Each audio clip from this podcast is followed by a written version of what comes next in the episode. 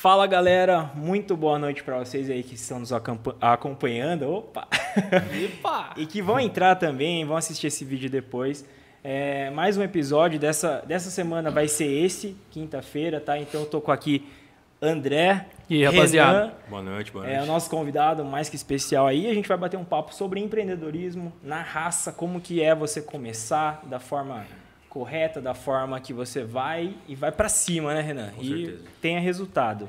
Isso que a gente vai falar, passar a bola aqui pro André, vai falar um pouquinho dos nossos patrocinadores e a gente já começa. Então, antes de tudo, você que já está aí, é, não, não, se esqueça, né? Deixe o seu like, compartilhe esse conteúdo, manda para mais pessoas. Isso aqui é muito interessante e pode ajudar muita gente também. Então é isso e acompanha a gente aí. Valeu! Pessoal, patrocinador é Manduri Super Troca de Óleo. E aqui do lado vai estar tá vaquinha? Já tá vaquinha? Não, hoje não tá vaquinha. Mas tá aqui na descrição. Na descrição ah lá, tá, tá aqui lá, na descrição. É. E pessoal, já deixa sua pergunta também aqui pro Renan pra gente trocar uma ideia com ele. Beleza? Mil inscritos, galera. A nossa é, meta, a, a gente já passou da metade. A produção falou aqui no ponto, hein? Ó, mil inscritos. Estamos chegando, hein? Estamos chegando, então é com a sua ajuda que a gente vai conseguir isso, né? Então, Manda pro amigo lá. Para vocês é um clique, pra gente é muita coisa. Então entra aí. já deu um e... corte. É, entra aí e se inscreve que ajuda pra caramba. Renanzão, aí, agradecendo, cara, muito obrigado. É, Eu que agradeço. Fez por... o corre aí, tava lá Fez... na, Não, com correria. certeza fez o corre, Convite saiu... especial desse aí, né? Não poderia deixar de vir aí, fortalecer aí, vocês. Show de bola. Para quem não sabe, o Renan saiu de Itapevi para Sorocaba, que é onde a gente grava aqui. É mais ou menos uns 80 quilômetros aí, quase uma hora de viagem, né? Então a gente Mas o cara fez em 15, tá de amarrote. É... Pé pesado, né? Pé pesado, mas assim, de qualquer forma, muito obrigado, Eu Renan. que agradeço pelo convite. E cara, a gente quer bater um papo com você, cara, conhecer o Renan. O que, que o Renan faz? Quem é o Renan? Onde começou? Onde começou? Por que começou? Ah, cara, é. Eu falo bastante, hein? Vamos lá, cara. Eu falo bastante. A galera que está aqui nos assistindo quer saber isso, cara. Quer saber a sua história. Cara, é. Basicamente, né, eu sou uma pessoa que foi criada em família simples, né? Família humilde. É, com uma trajetória aí. Eu tenho 27 anos, né? Sou meio acabadinho, né? Tenho meu cara de velho, mas, mas eu sou novo, né? Sou uma pessoa nova. Comecei cedo, meu primeiro emprego foi com 12 anos, né? Sou filho de mãe solo, né? Mãe solteira. Fui criado somente com ela. Inclusive uma ótima criação, né? Não tenho do que reclamar, nunca me faltou nada, né? Assim como milhares de outras famílias, né? Assim como a minha. É, tem uma, uma criação muito simples, né? Sem muito, sem muito luxo, sempre estudei em escola pública, Só o tipo básico. coisa. Só o básico, né? E meu primeiro emprego foi com 12 anos de idade, né? Com o estímulo da minha mãe e tudo. Se eu não me engano, foi num, num sacolão. Trabalhei num sacolão perto da minha casa, tudo para ganhar 10 reais por dia, né? Um realzinho por hora. E, cara, essa bagagem para mim foi excelente, né? Primeiro emprego foi no sacolão, depois trabalhei em lava rápido, essas coisas. Não por necessidade para ajudar em casa, né? Graças a Deus minha mãe sempre teve condições de trazer o alimento para casa, pagar as contas, tudo. Só que ela sempre me ensinou o valor do trabalho, né? De correr atrás, de... De fazer o corre, né? De, né? De, desde, Você quer essa já, Coca-Cola né? aqui, né? Vai lá e trabalha, conquista seu dinheirinho, né? Que seja 10 reais, mas é seu, né? O, o valor do trabalho, né? Isso aí aprendi muito cedo. E...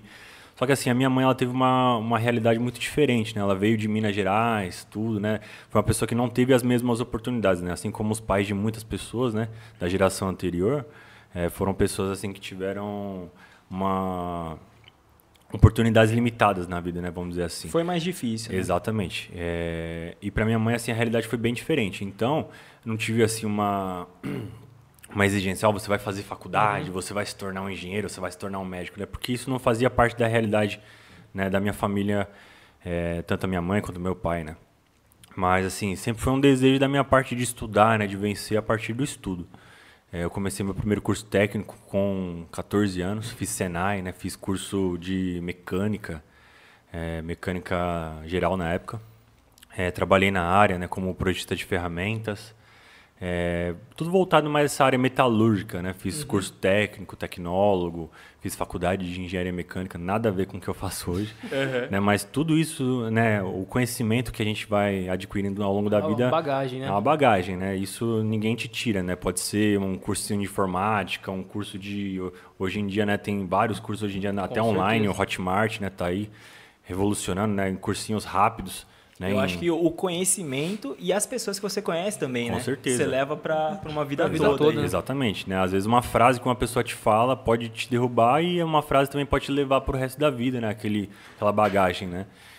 E, a- como eu falei, comecei muito cedo nessa área, trabalhei registrado, né, em empresa. É, tive uma carreira bem legal, bem bacana, né, trabalhando em metalúrgica.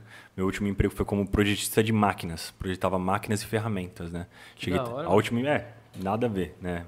Cheguei a projetar, a última empresa que eu trabalhei, a gente projetava caminhão-tanque de abastecimento de aeronaves. Caraca. Caraca, projetava. Foda. É, eu desenhava a- o caminhão inteiro, né? Fora a longarina, né? A estrutura do caminhão que já vem pronta da, da montadora, toda aquela estrutura de, de- do tanque de alumínio, né? Onde vai Certo. fazer o abastecimento da aeronave, a gente fazia todo esse projeto. E aí, na época, em 2012 para 2013, foi quando começou a Lava Jato, esse tipo de coisa. É, uma das licitações da empresa onde eu trabalhava estava envolvida nessa questão de Lava Jato e começou a cair. Entendi. Né? Com isso, teve vários cortes. Na empresa que ela, ela prestava serviço para a Petrobras, né? para a BR. E com isso houveram vários cortes, tudo, e eu me vi né, na época desempregado, tinha bastante curso, bastante formação, porém sempre aquele desejo de empreender, né, de começar algo diferente. Um negócio próprio. Um negócio E a próprio, vontade, né? É, e só que assim, pouco recurso, não tinha grana guardada, não tinha na época em 2012 para 2013 foi assim o começo da internet, né? Vamos digamos assim, né, aquele boom realmente, É, né? aquele, o start, né? É, o Start, o Whindersson Nunes mesmo, ele começou em 2013, né? Tipo, Foi. o YouTube começou a rolar assim, que a galera começou a ver que o negócio monetizava, aquela coisa toda, né? Foi tudo essa época aí mesmo. É, e aí, a partir daí, eu comecei a me interessar por, por importação, por vendas online. No começo eu era muito tímido, muito tímido. Tipo assim, eu, eu era acostumado a trabalhar no escritório. Eu, o computador e a parede e uma calculadora, no máximo, né? E assim, para quem trabalha na área de exata, sabe que o quanto você, é, quanto menos você conversa, melhor. Quanto menos pessoa do seu lado. É, você tem que estar sempre concentrado. Se você estiver batendo papo, conversando, olhando para o lado, você não está prestando já atenção erra um nos- número ali Exato. e no final da conta Os seus era. cálculos, ex- exatamente. Então, eu sempre tive é, essa introversão como um ponto positivo na minha carreira. E eu tive que quebrar isso e reverter. Virar né? a chave Virar a total, chave né? total. Para mim, no Porque- começo, é, por exemplo, eu comecei a vender camiseta, na época era camiseta da Hollister, Armani, Sei. esse tipo de coisa, né? Quando começou mesmo. Boom. era febre também. É, começou a febre, foi o, foi, o, foi o primeiro start, o primeiro produto que eu vi que a galera é, gostava, que tinha interesse. Tinha uma demanda ali. Tinha uma demanda, havia uma necessidade, né? Eu tinha uma- um fornecedor que poderia me fornecer com um preço abaixo do, do mercado e eu conseguiria revender. Falei, opa, tá aqui uma oportunidade. Só que é, não conseguia conversar, não conseguia... Você não tinha aquela experiência. É, o né? diálogo, convencer um Aham. cliente, né? Aquele papo. Tanto é que eu já comecei, né, imediatamente, eu comecei com a minha rescisão, né? Meu valor de rescisão da, da- dessa minha demissão. Peguei esse, esse valor de rescisão, que na época eu acho que deu uns 6 mil reais na época. E falei, meu, vou investir tudo. Vou investir tudo, vou pegar tudo, vou comprar de mercadoria na cara e na coragem. E eu tinha muita vontade na época, assim, em em 2012 para 2013, antes de eu abrir meu, meu CNPJ, é, a gente tinha muito fixado na cabeça que para você ter um negócio, você ter uma empresa, tinha que ser um ponto físico. Né? Não tinha mais esse negócio de hoje em dia que Verdade. você, você abre um negócio, você abre um Instagram, você já tem um negócio. Não, antes, para você ter um negócio, você dizer que você tem uma loja, um comércio, alguma coisa, Tem que tinha que ter aquele ponto físico, você tinha que né? ter um ponto, né? Então, primeiro, a primeira coisa que eu é, fui correr atrás foi um ponto físico. Fui no centro da minha cidade, conversei com outros empresários, né, que eram para mim referência na época, que até hoje são amigos meus próximos, né? Carrego essa bagagem de quem me ajudou no começo.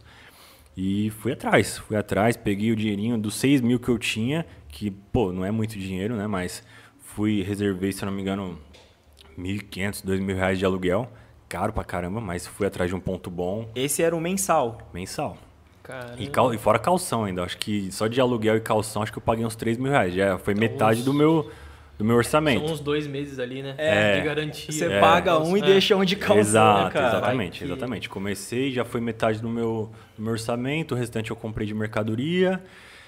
improvisei balcão, prateleira, tal, essas coisas. A princípio, você sozinho ou tinha uma galera com você? não, cara? só eu. Só você. Só eu na cara e na coragem, não sabia vender, não sabia atender, não tinha, não existia praticamente assim loja online, né, de é, de Instagram, né, esse tipo de coisa. Não existia, era Não tinha, tipo assim, é, você entrar no YouTube, Não. como vender. Não, não tinha essas é, coisas, não, cara. Não, não, não tinha, era, era muito básico. O Mercado Livre na época era. Até o Mercado Livre, que hoje é uma grande potência, tudo que você vai comprar, você vai comprar no mercado, uma Coca-Cola dessa, você compra no Mercado Livre hoje Sim, com frete grátis verdade, ainda. Os é. caras entregam no mesmo dia na Entrega sua casa. ainda, é. né? Antigamente não existia nada disso. Então, foi um tiro no escuro total, né? A, a minha ideia inicial não era o e-commerce, né? Era aquele, aquela ideia inicial de começar um negócio físico, porque era um modelo de negócio que a gente tinha em mente, né? Até para época. Porém, eu tinha, como eu era uma pessoa introvertida, mas eu tinha muita versatilidade na internet, né? Gostava de postar um monte de besteira, vídeo. Era bem ativo. É, na internet eu era sociais. ativo. Postava Uhum. aqueles vídeos. Adolescente, né? Com 18, 19 anos. Postava aqueles vídeos Aqueles de memes. Meme, tomando ovo, bebendo pimenta. Aquelas babaquices de adolescente, né? Mas adorava. E re- isso rende, né? Querendo ou não, o É, Whindersson não, Nunes, essa galera aí, tudo foi começou assim assim. cresceram, né? Começaram assim, A galera postando. gosta demais, né? É, hoje em dia existe um monte de influenciador milionário, né, TikToker, esse tipo de coisa, fazendo esse tipo de conteúdo, né? Não- Antigamente era babaquice pura porque não monetizava, hoje em Sim, dia virou uma profissão.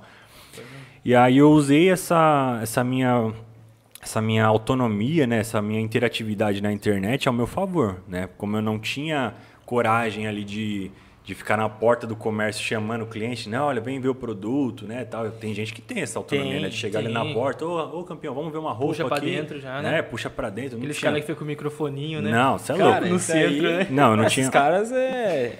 É um dom sem, isso aí. Sem vergonha total, Não, é né? nesse dom, sentido, é né? dom, é Não dom. tem vergonha. receio nenhum. Isso aí é o. Vai lá. E os caras vendem, tem mano. gente, Vai. tem gente que nasce com esse dom e tem gente que vai ter que criar na marra, Desenvolver, né? né? Desenvolver na Desenvolver. necessidade. E esse foi o meu caso. Eu comecei e falei, pô, vou começar na internet. O que, que eu fazia? Eu com um ponto físico no centro da cidade, pagando 1.500 reais de aluguel no meu primeiro comércio. Não tinha Paulada. nem noção de quanto que eu ia faturar para pagar aquele aluguel. Eu comecei no escuro, na loucura total. Né? Tinha, sei lá, umas... Comprei 3, 3, 4 mil reais de camiseta, deu, sei lá, umas 100, 150 camisetas, assim. Era só camiseta. Até- Mercadoria você tinha, né, É. cara? Agora. camisetinha boa, bonita tal. Era totalmente diferenciado do- do- dos meus vizinhos ali, ninguém vendia aquele tipo de produto e tal. Só que era, né, tipo assim, eu não tinha o feeling de chamar cliente. Aí eu comecei na internet, pegava, tirava foto, montava o look ali, às vezes até vestia, ia lá, tirava foto, postava, endereço e tal. mano. Só que, que nem eu falei, na época era muito difícil, né? Hoje em dia é comum, todo mundo faz isso, mas em 2012, 2013 era difícil, era pouco, né? E comecei na cara e na coragem e tal. E assim, no primeiro dia não vendi nada. Não vendi nada. Segundo dia não vendi nada. Terceiro dia não vendi nada. Quarto dia foi um amigo meu próximo, cara muito gente boa, mano. Foi lá, comprou uma camiseta. Você que ele ia falar, não comprou nada. Não, foi lá, foi lá, Foi não- dar um- um oi foi lá, né? foi lá, não gostou de nada e falou, meu, vou comprar. Pra Foi- ajudar Foi lá e mesmo, né? comprou camisetinha. Eu hoje falo, meu, feia, nossa, horrível. Mas ele comprou, acho que ele deve ter até hoje essa camiseta aí. Cara, esse- essas situações, tipo, primeiro dia, primeira semana, você lembra como se fosse ontem, não, Não, lembra? eu, eu lembro até o frio na barriga que dá, né? De você. Como que- saber como abordar a pessoa É, ali, não, né? porque mano? quando você O que, monta que eu vou um falar pro cara, né? Quando você monta um negócio, primeiro você tem, tem pessoas que têm o bloqueio, né, de, de começar, de Uhum. dar o start, de dar o primeiro passo. Tem gente que não consegue dar o primeiro passo, a pessoa que já planejou tudo, já fez todos os cálculos, já tem noção de quanto que vai gastar, de quanto que vai ganhar, fez tudo, fez toda a lição de casa, só que ela não dá o primeiro passo. né? No meu caso foi o contrário, eu não calculei nada, não fiz conta de nada, não me preparei de nada, só dei o passo. Só pulei no escuro Já e fui. foi na prática já. Na prática, meti as caras e fui. Cara, antes da gente continuar a Ah. história, Renan, conta pra gente hoje qual a experiência que você tem se fosse pra dar uma dica pra quem quer começar. Hum. Pra evitar esse frio na barriga, o que, que o cara tem que se preparar ali pra, pra começar mais certeiro, Olha, cara, mais bem encaminhado, digamos assim. Tem que né? fazer a teoria mesmo? Ah, eu, Já eu acho que o conjunto é muito bom, viu? Se a pessoa puder fazer uma análise de mercado, se ela puder estudar e conhecer. Hoje, de casa Fazer né? aquela lição de casa de conhecer quem é a persona que ela quer atingir, né? Quem é o público-alvo que ela quer atingir, né? Tudo isso, fazer uma estimativa de faturamento, fazer uma estimativa de, de gastos que ela vai ter. Por exemplo, eu assumi ali a responsabilidade de pagar um aluguel de R$ 1.500. Na Sendo lata, que, você Na lata, é, cara. sendo que eu não tinha nem noção de quanto que eu ia faturar, se eu teria condições de pagar aquilo ali. né? Hoje em dia, por exemplo, muita gente tem a condição de montar um negócio dentro de casa. Né? Pô, você tem- entende a vantagem de você ter um, ali R$ 1.500 a menos de gasto? Fora é, alimentação, deslocamento, tudo, os meus gastos pessoais, né? E o meu salário, né? Que eu deveria ter um salário. E na época eu pulei de cabeça. Não me arrependo, porque assim, eu acho que mesmo você. O, o feito. É, né? o feito ele vai ser sempre melhor do que o perfeito. Né? Você dando o primeiro passo, pulando de cabeça, né? Você é, dá o passo e Deus coloca o chão embaixo. Né? Então, se você fizer isso, assim, você tem 99% de chance de dar certo. Né? Não adianta você ter toda a estrutura, né? ter a melhor loja, a melhor mercadoria, tu- tudo a seu favor e não dar o passo, fica sempre se travando. Né? Então eu acho que assim, se a pessoa puder fazer a lição de casa, faça, estude, né? É, busque conhecimento que hoje na internet tem de monte, né? Tem um monte de podcast falando. Só que assim, conhecimento demais também gera uma obesidade mental. Você vai estar cheio de Isso ideia, cheio de coisa assim. Não consegue executar nada, Você não tá executa. aqui. Exato. Vai estar cheio de coisa na cabeça, só que você não executa nada. Então você vai ficar estagnado da mesma forma. Então, se você conseguir conciliar é, um pouco de cada, um pouco de teoria e um pouco de prática junto, é o ideal.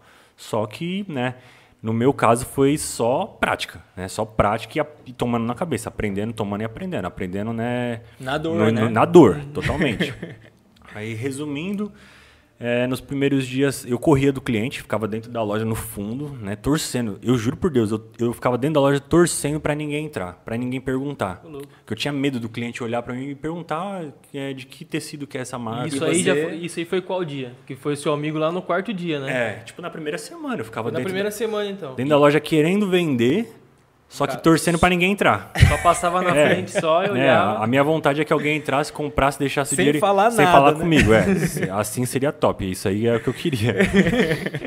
E aí, só que na internet eu conseguia montar um anúncio, na internet eu conseguia conversar com o cliente, na internet eu conseguia mandar foto, conseguia negociar tudo. O tete, Desenrolava bem, né? o tete a tete que me matava. E aí passou, aí chegou na metade do mês eu a necessidade bateu, né? Que nem eu costumo falar, quando a água começou a bater na canela, no joelho ali, eu falei, É. pô, já passou metade do mês. Eu tenho 1.500 reais de aluguel para pagar e eu não vendi nada, vendi uma camiseta. Falei, cara, eu vou ter que fazer acontecer. Dane-se, não, não sei atender, tenho vergonha, tenho medo, mas eu vou ter que Tem que executar ali. Vou ter que não vai executar. Não vai ter jeito. e aí, com essa necessidade, eu consegui desenvolver a habilidade, né? Com a- aque- aquela, aquela dívida ali me motivando, né?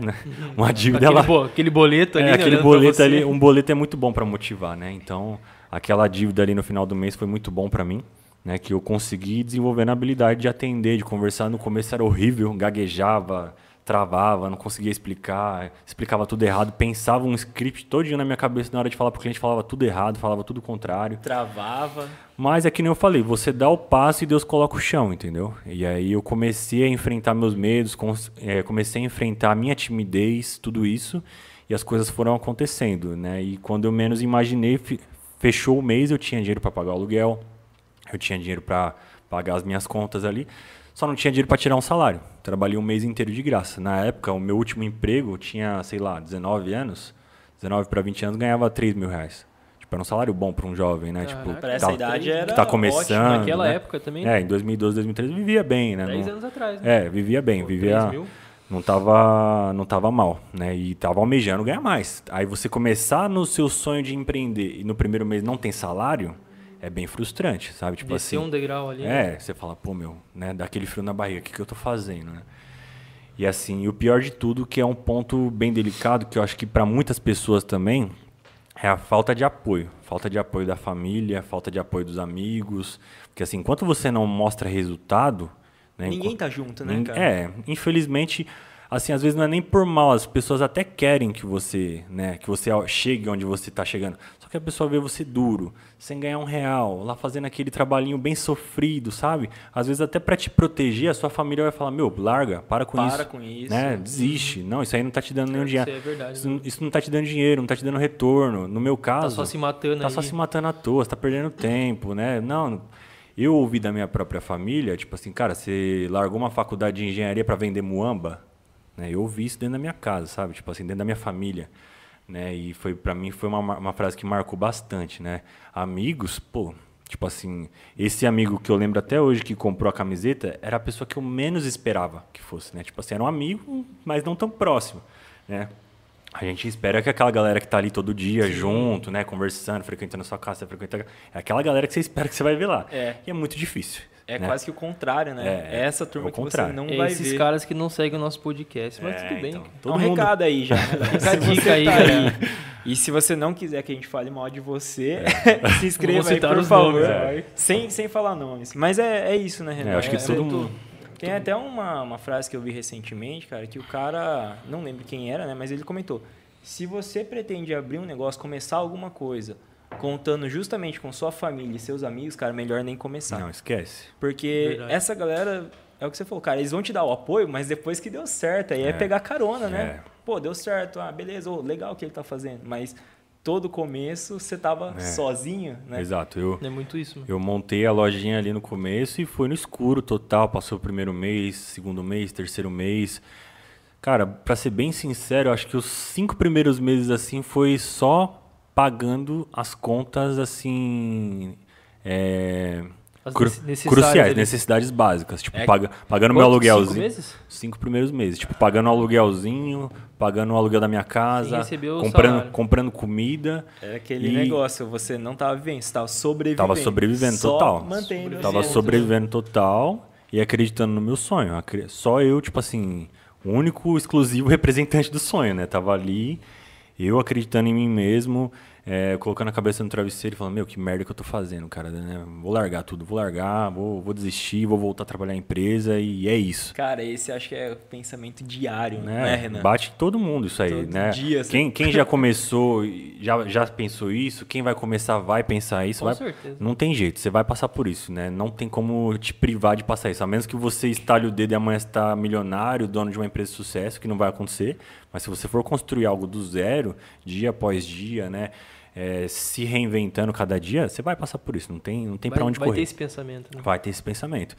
E assim, a maior, e eu acho que a grande virada de chave é você conseguir se bloquear desse próprio pensamento, né? Tipo assim, uhum. assim, se você conseguir é, vencer a sua própria sabotagem, né? Você quando coloca a cabeça no travesseiro e começa a se autodesanimar, se você vence a si mesmo, você venceu todo mundo. Esquece. Se os seus próprios pensamentos que te desanimam, você já conseguiu anular eles, não vai ser pensamento externo é. que vai que vai te desanimar, né?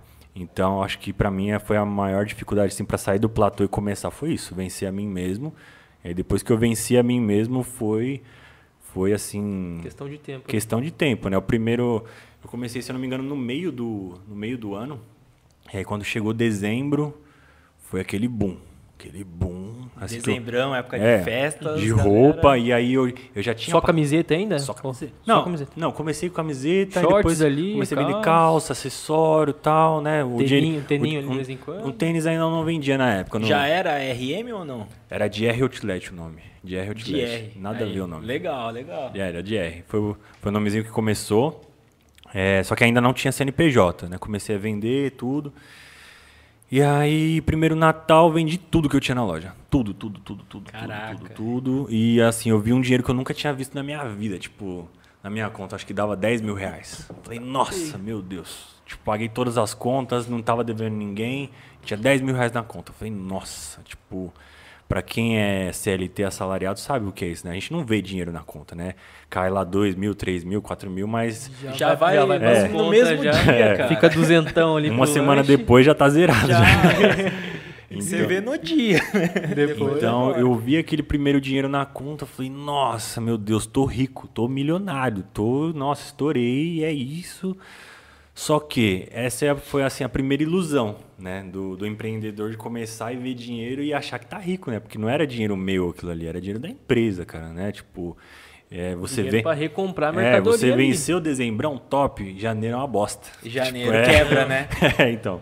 Para mim ali agosto, setembro, outubro, novembro foram meses de aprendizado, né, de de me descobrir como vendedor, de aprender, de com a necessidade de começar a desenvolver mas aí depois que eu venci o, o dezembro, que é o fácil, onde as, dezembro, assim, na maioria do, do, Tudo vende. tudo vende. Você coloca lá um tênis, uma roupa mofada na prateleira, a pessoa Mofada. chega. É, não, a pessoa chega no, no, no ódio ali de comprar uma, uma camiseta nova, uma roupa nova. Já era. Quer gastar, ela quer gastar, ela vai comprar tudo.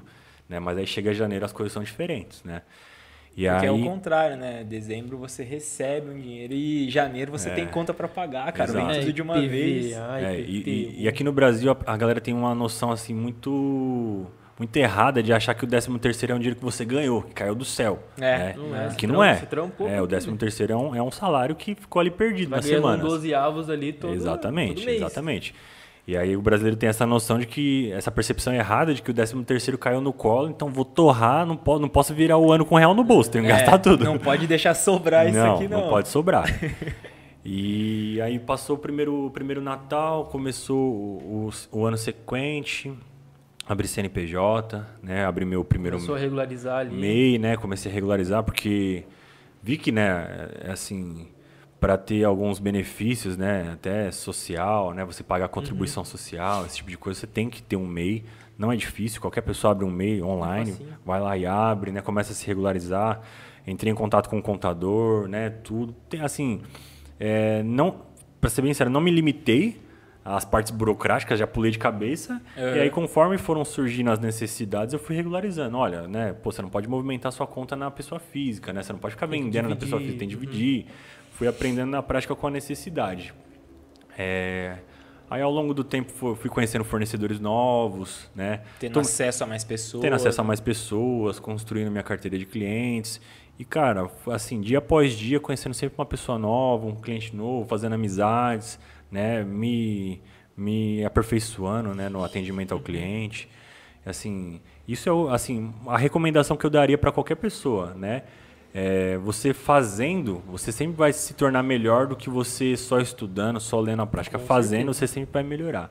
Na prática, a teoria é outra, né? É, não, é totalmente diferente, né? Você, vai e é outra coisa. cara. Exatamente. Você até aprende mais fácil do que você só lendo, só assistindo um curso, só assistindo um vídeo, só assistindo um podcast, né?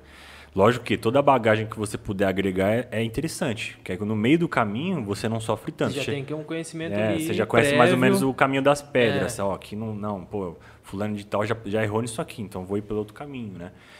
É, no meio do caminho eu tomei vários golpes, comprei mercadoria errada, comprei mercadoria ruim, né? Chegou a tomar calote de cliente, essas Muitos, coisas. muitos. Até hoje tem dinheiro na rua aí que, né? Você não vai ver mais. cobrar o cara. É, que você vai anotando no caderninho, mas, mas cara, é, é fundamental também isso aí, viu? Para quem, tá come... pra quem tá começando, você tem que ter um diferencial. Né? Então, no caso da pessoa que vende roupa, a pessoa que escolhe, fala, não, vou vender roupa, vou vender tênis, qual que é esse diferencial, cara? A pessoa não vai comprar com você porque você é você ou porque ela quer te ajudar.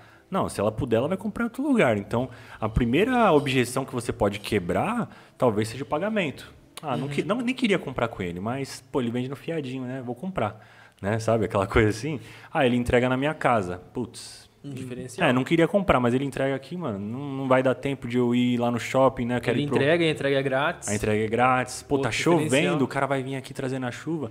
Então, O o cara ma- passa cartão. o cara passa cartão. Então, o máximo de objeções que você puder quebrar do seu cliente vai te trazer mais êxito, né? Não adianta o cara falar, ah, vou vender tal produto e vou ficar aqui sentado esperando, né? Que nem eu fazia dentro da loja ali quieto. Não, esquece. Torcendo pro cara. Torcendo pro cara não entrar. É. Não olha pra mim. É, pelo amor de Deus, só compra. e aí fui e tal. É, primeiro ano foi bem difícil, não foi fácil, não ganhava dinheiro, né? Assim, eu falo que comecei a ganhar um dinheiro, mas a, a realidade é totalmente diferente. É, é você é, vendendo o almoço para comprar a janta, né? É literalmente isso. Você vai viver tempos difíceis, você vai viver vacas magras, você vai, sabe? Tipo assim, o dinheirinho que às vezes num mês estourou, que você vendeu a mais, você não pode gastar. A, Você ques- a questão do horário, né, Renan? Tipo assim, se é SLT, É infinito, cara, né? você sabe que você vai entrar às 8, você sai às 6. Tem um horário pra cumprir ali. E qualquer problema depois disso, cara, ah, Deixa pro outro dia. só vou ver amanhã. Não, é, dane como, que, como que é a virada de chave pra você É, empreender, isso, cara? isso aí, por exemplo, para mim foi uma algo que me, me afetou bastante no começo, porque, por exemplo, eu era acostumado a trabalhar, chegava na loja 8 horas da manhã, falava, meu, 5 horas, 6 horas da tarde tô indo embora. Dava 5 horas, 6 horas, era a hora que a galera tava chegando na minha loja. Uhum. A galera tava, é, tava saindo do serviço, tava saindo do. Não, agora eu quero comprar. E eu não, quero ir embora, quero ir embora, quero E como que descansar. você vai falar isso? Tô aqui o né? dia inteiro. Não, e o pior é que eu falava, tipo assim, eu, eu tinha vontade, porque. Sai daqui. Eu, eu querendo vender, não, mas eu, eu tenho que ir pra academia, eu tenho que fazer minhas coisas, né? Tenho que descansar, mas, meu, esquece. Você quer trabalhar com o público, você vai ter que se adaptar. Você quer vender comida, você vai ter que trabalhar final de semana, você vai ter que, né? Você vai ter que dançar conforme a música. Então, é, a pessoa também tem que entender se, se isso é pra ela, né? É, se ela está disposta a pagar o preço, né? Sonhar, todo mundo sonha, querer atingir o objetivo, todo mundo quer, mas tem que ver se a pessoa está disposta a pagar o preço, né? Dar o sangue ali. E aí, quando eu comecei a aprender que eu teria que dar meu sangue, teria que é, vencer todos os meus as minhas limitações, as coisas começaram a acontecer, né? A partir do, de, um, de, um, de um tempo, quando eu comecei a conquistar minha carteira de clientes, tive fornecedores, né? Maiores que começaram a Começou a fazer parceria. parcerias, né? De, de ter mercadoria na minha loja além do que do meu poder de compra, né? Para pagar no prazo. Isso aí é, é bastante interessante também. Quando você tem um, uma frequência de compra com o seu fornecedor, você, consegue condições fazer um- especiais também. é, você tem É, um, um precinho mais bacana. desenvolve um relacionamento, né? Às vezes, pô, o preço de atacado para esse produto aqui é X, mas você tem que comprar 100 peças. Pô, não tenho condições. Não, então leva 100 peças, compra 50 e as outras 50 você me paga depois no prazo. Um, né? um ponto, acho que crucial para tudo isso, né, René? É você ter formalizado, né? Uhum. Ter registrado, feito CNPJ, porque senão você não consegue nada disso, né? Exatamente. É, além, de, Você além de você tentar formalizar o máximo, né? formalizar o máximo possível, é sempre cumprir com as suas obrigações, cara. Sempre cumprir, né? Por mais, você pode passar um cheque para uma pessoa ou você pode dar só a sua palavra ali. Tem que ter o peso igual, né? Se mesmo que não tenha um Com cheque, não certeza. tenha uma promissória, não tem nada, é só a sua palavra, você tem que cumprir. Falei para você que vou te pagar tal dia, você tem que pagar tal dia. Ocorreu algum imprevisto, não vai poder pagar, é, meu, não vendeu, travou, liga antes. Fala, Explica cara, a situação. explica o que aconteceu, aconteceu isso, Seja isso sincero, e né? Olha, né, você vai ouvir um monte, né? Vai, Você vai ouvir um com monte, você certeza, vai ouvir né? um bolão, não, não, não espere menos, não E espere se não ouvir, tá errado, né? você vai ouvir um bolão, só que a pessoa que te confiar né, uma mercadoria, te confiar um prazo para pagamento, né, às vezes faturar um produto, faturar uma nota, é, ela, mesmo que ela fique brava com você, ela te chame a atenção, ela sabe que ela não está lidando com uma pessoa irresponsável, né? ela sabe que surgiu um imprevisto, alguma coisa, mas que você está correndo atrás. Então, você honrar com seus fornecedores assim é, é um ponto chave também para quem está querendo começar, para quem está querendo desenvolver, né, é, crescer, escalar. Às vezes a pessoa não tem um capital de igual. Eu comecei com 5 mil reais, 6 mil reais de mercadoria e, e fui escalando cada vez Que mais. já é grana também, né? É, fui crescendo cada vez mais. Não vou falar que foi perfeito, assim que. Perfeito. Não vou falar que foi perfeito. Deu O puxada. vem lá de Porto feliz. Não vou falar que foi perfeita a minha trajetória, que, que não tive erros, tive vários erros, né? Tive tropeços. Já, atra- já atrasei fornecedor, mas é o que eu tô falando.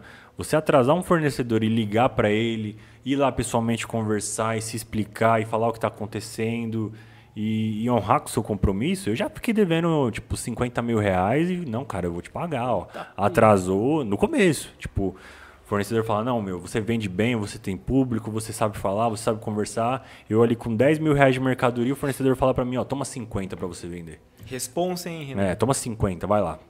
Você pegar aquele dinheiro e falar, pô, não é dinheiro, né? Mercadoria, mas não deixa de ser não dinheiro. deixa né? dinheiro, né? é, é Você vai me pagar aqui por quinzena, você vai me pagar semanal, e você vai honrar seus compromissos. E você é, manter a sua palavra ali, se você não cumprir no primeiro fornecedor que te abriu uma porta, esquece. Você já fechou todas as outras Todas que vão vir outras depois, mesmo. né? Porque você perde o voto de confiança. Exatamente. Né, cara? é, e assim, para quem está começando, não espere que, que vai ser a primeira pessoa que vai te abrir a porta assim, né? Você Uhum. vai começar, né, sofrendo bastante, comprando uma pecinha, voltando, vendendo, compra uma pecinha, volta e vende, né? Indo e voltando um milhão de vezes o seu fornecedor se for necessário. Isso se você vende produto, né? Se, se você faz uma, presta serviço, faz qualquer outro tipo de coisa, você vai ter que se, sabe, ralar muito, vai ter que se desdobrar em mil até que as, as portas comecem a se abrir, né? Até que você comece a honrar seus compromissos e aí uma coisa vai levando a outra. Né? Tive momentos onde é, tive mercadoria de fornecedor e, e atrasei, né? Isso não é vergonha. Tanto é que esse fornecedor que eu atrasei até hoje é meu amigo, né? Tipo, a gente tem relação de irmão, frequenta a minha casa, frequenta dele.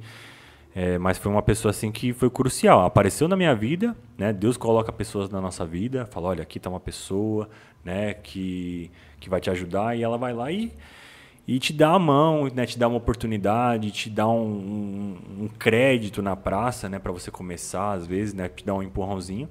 E você honrando com seus compromissos, mesmo tendo dificuldades, pô, peguei 50 mil ali, não tinha noção também, não tinha é, ideia de, ah, eu vendia 10 mil no mês, que era meu, meu mensal, pegar 50 mil de mercadoria. Eu falei, meu, esquece. De uma vez só, Não. né? Falei, vamos embora, vamos vender.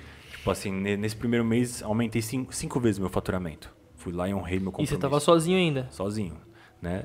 Na verdade, eu nunca tive sócio, né? Na, na loja eu nunca Nem tive. funcionário, nada. Não, nunca tive funcionário nem. é, não, nessa época não tinha funcionário, mas sócio também nunca tive.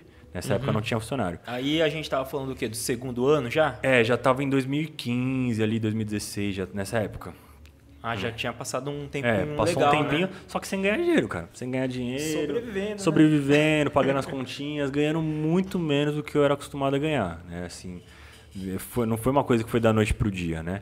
Aprendi e comecei a mexer com tráfego pago, que na época também era bem arcaico, não era igual hoje. Hoje em dia você fala perto do celular, já já cai fácil. A diferença é que é, o algoritmo já entende, já te manda. O- se você o souber, pixel. é o pixel, se você souber é, determinar o público que você quer, souber filtrar bem, Segmentar ali, é, né? segmentar bem direitinho, vocês, né, você vai, você falta escolher a pessoa que você quer vender, né? É, a, a diferença para a minha época, quando eu comecei com esse tipo de anúncio, é que o lead, né, que é, é o cliente que você paga para ter, era muito mais barato. Né? Você colocava lá 20, 30 reais, você atingia milhares de clientes. Né? Tava no começo É, também, seu né? a- bagunça. né? É, seu WhatsApp estourava. Você botava lá, por exemplo, um anúncio de roupa, de tênis, qualquer coisa. Não tinha esse negócio né, de criar carrossel, de criar um anúncio Uhum. criativo, que ho- hoje em dia é muito comum. Todo mundo, a pessoa que começa a estudar um pouquinho sobre empreendedorismo, ela já aprende sobre isso, né? Já. Na, na época não tinha. Tem que aprender, né? Era na cara e na coragem, aquelas fotinhas mal tiradas. De qualquer né? jeito. De qualquer quase, né? jeito, né? A gente tentava fazer sempre o melhor, mas não tinha referências, né? Hoje em dia a galera que está chegando, ela já tem referências, né? Se o cara quer vender celular, ele já conhece várias lojas de celular. Quer vender roupa, já tem várias lojas de roupa, né? Em vários segmentos, né? Então você já tem meio que aquele caminho das Tem pedras. vários cases ali, né, pra É, você seguir. já né? conhece o case de sucesso. Você fala, pô, se o cara chegou, dá para chegar. Você pega Com boas certeza. referências e Boas faz referências. igual, faz do seu jeito, É, né? Isso aí, isso aí, cara, pra mim, tem muita gente que pensa o contrário. A pessoa fala, ah, meu, tem um monte de loja já no mercado, não vou entrar porque não vai dar certo. Pelo contrário, cara, esquece. Pra, vo- pra quem tá começando agora, que pensa que o mercado tá saturado, é o contrário. Tá muito mais fácil hoje em dia de você é, começar um negócio pequeno e dar certo do que era antes. Por quê? Hoje em dia, é, por exemplo, vamos colocar um caso de um youtuber, por exemplo. O Whindersson Nunes, quando começou, quanto tempo esse cara demorou para bater um milhão de inscritos? Entendeu? Hoje em dia o cara viraliza no Instagram, no TikTok, o cara Pega bate um milhão em um rapidão. dia, em horas, né? Então como que o cara vai falar, ah, não vou começar a ser youtuber porque o mercado tá saturado, já tem um monte de influenciador, né? Então esquece. A mesma coisa na minha concepção se aplica para os negócios. O cara fala, ah, eu quero abrir uma loja de iPhone. Meu, mete as caras. Né? No começo era muito mais difícil você vender um iPhone igual esse, por exemplo, mudando totalmente né, de, de roupa para iPhone. Mas no começo era muito mais difícil porque ninguém era acostumado a comprar na rua. Comprar um iPhone que era sempre foi, né, desde o início, sempre foi um objeto de, de desejo, um, um produto caro. Quem comprava na rua, sabe? Tipo assim, fora da loja. Não existia esse negócio, sabe? Tanto é que eu eh, passei muito isso no começo das pessoas me perguntarem se era roubado. Né? Se tipo era assim, falso, né? é, não, era mais roubado mesmo, Uhum. né? Tipo assim, aquele negócio de. Ah, caiu do caminhão, né? Tipo, roubou, roubou carga, esse tipo de coisa. Muita gente que comprou no começo, acho que pensava isso. E, piadinha de mau gosto. não, né? não era nem piadinha. A galera pensava mesmo. Chegava pra, mesmo. chegava pra pra comprar tal, não sei o que. Ah, isso aqui é cartão clonado, não sei o que. Falando, não, cara, eu comprei, né? Tipo, eu comprei, tô te vendendo. Só que aí, acho que o que pega também é a questão do... Onde era a sua loja? Se fosse É. na rua, igual você comentou, sei lá, um centro ali, o bairro, cara, a galera... Se fosse num, É, num porque é shopping, estranho, né? É. Você vê um produto desse fora de um É, shopping, é, não uma existia. não galeria, exi- sei não, lá. É, não existia. Hoje em dia. Naquela época ainda, né? É, hoje em dia, que eu tô falando, é muito comum. Você vai, hoje em dia você vai numa assistência técnica, numa Você loja. encontra, você né? encontra, né? Existem várias lojas que, que revendem iPhone, né? Na, às vezes num prédio comercial, numa salinha, numa, numa rua, num shopping. né? Você consegue encontrar com mais facilidade e aí passa mais confiança. Ou seja, aquela primeira objeção de, de estranheza já foi quebrada, né? Então, Só que, infelizmente, você passou por, por é, isso. né? passei por passei por toda aquela O ah, início o ali, início de ter que explicar. Na- no meu caso, eu até citei isso no meu Instagram pessoal esses dias, estava contando pro, pro, pro pessoal um pouco da minha história. É, eu vendia roupa, então, por mais que a margem de lucro da roupa e do tênis, do acessório, ela é alta, né? Então, por exemplo, você compra essa camiseta aqui por 50 reais, você vende ela por 100. Pô, você tá ganhando 100%, cara. 100%. Né? Só que são valores pequenos. Então, de 50 em 50, de 30 em 30, de 20 em 20, você tem que né, ir ganhando dinheiro. E para você ter um lucro bacana, você tem que vender bastante. Né? E na minha época eu não vendia muito, ganhava ali meus 5, 6 mil reais ali, mas tinha um monte de custo e tal, e sobrava pouquíssimo. Né? É, quando eu comecei com o meu primeiro fornecedor de iPhone, é, encontrei né, um fornecedor bacana, com preço legal, diferenciado, muito abaixo do que era praticado nas lojas. Só que pagamento à vista. Pagamento à vista, comprou, tchau e venda para o seu cliente e dane-se. E eu não tinha dinheiro. Né? Por exemplo, na época que eu comecei era o iPhone 5, 5S. Acho que era o 5 que tinha lançado, era tipo 3.500 reais. Né, para comprar à vista e ainda estava barato, né? Que na loja era mais caro. Na loja, assim, nos grandes varejistas eram mais caros. Então, a primeira objeção que eu tinha que quebrar do meu cliente era de convencer meu cliente a pagar antecipado. Porque eu não tinha dinheiro para comprar a mercadoria com o fornecedor e ir lá levar para o cliente. Não tinha. Você comprava com a grana dele. Exatamente. Era meio que um. Hoje em dia a galera já tem até um nome para isso, né? Que é o dropshipping. dropshipping, Drop, É. famoso. Na época não tinha nem nome, né? Eu fazia um dropshipping sem saber.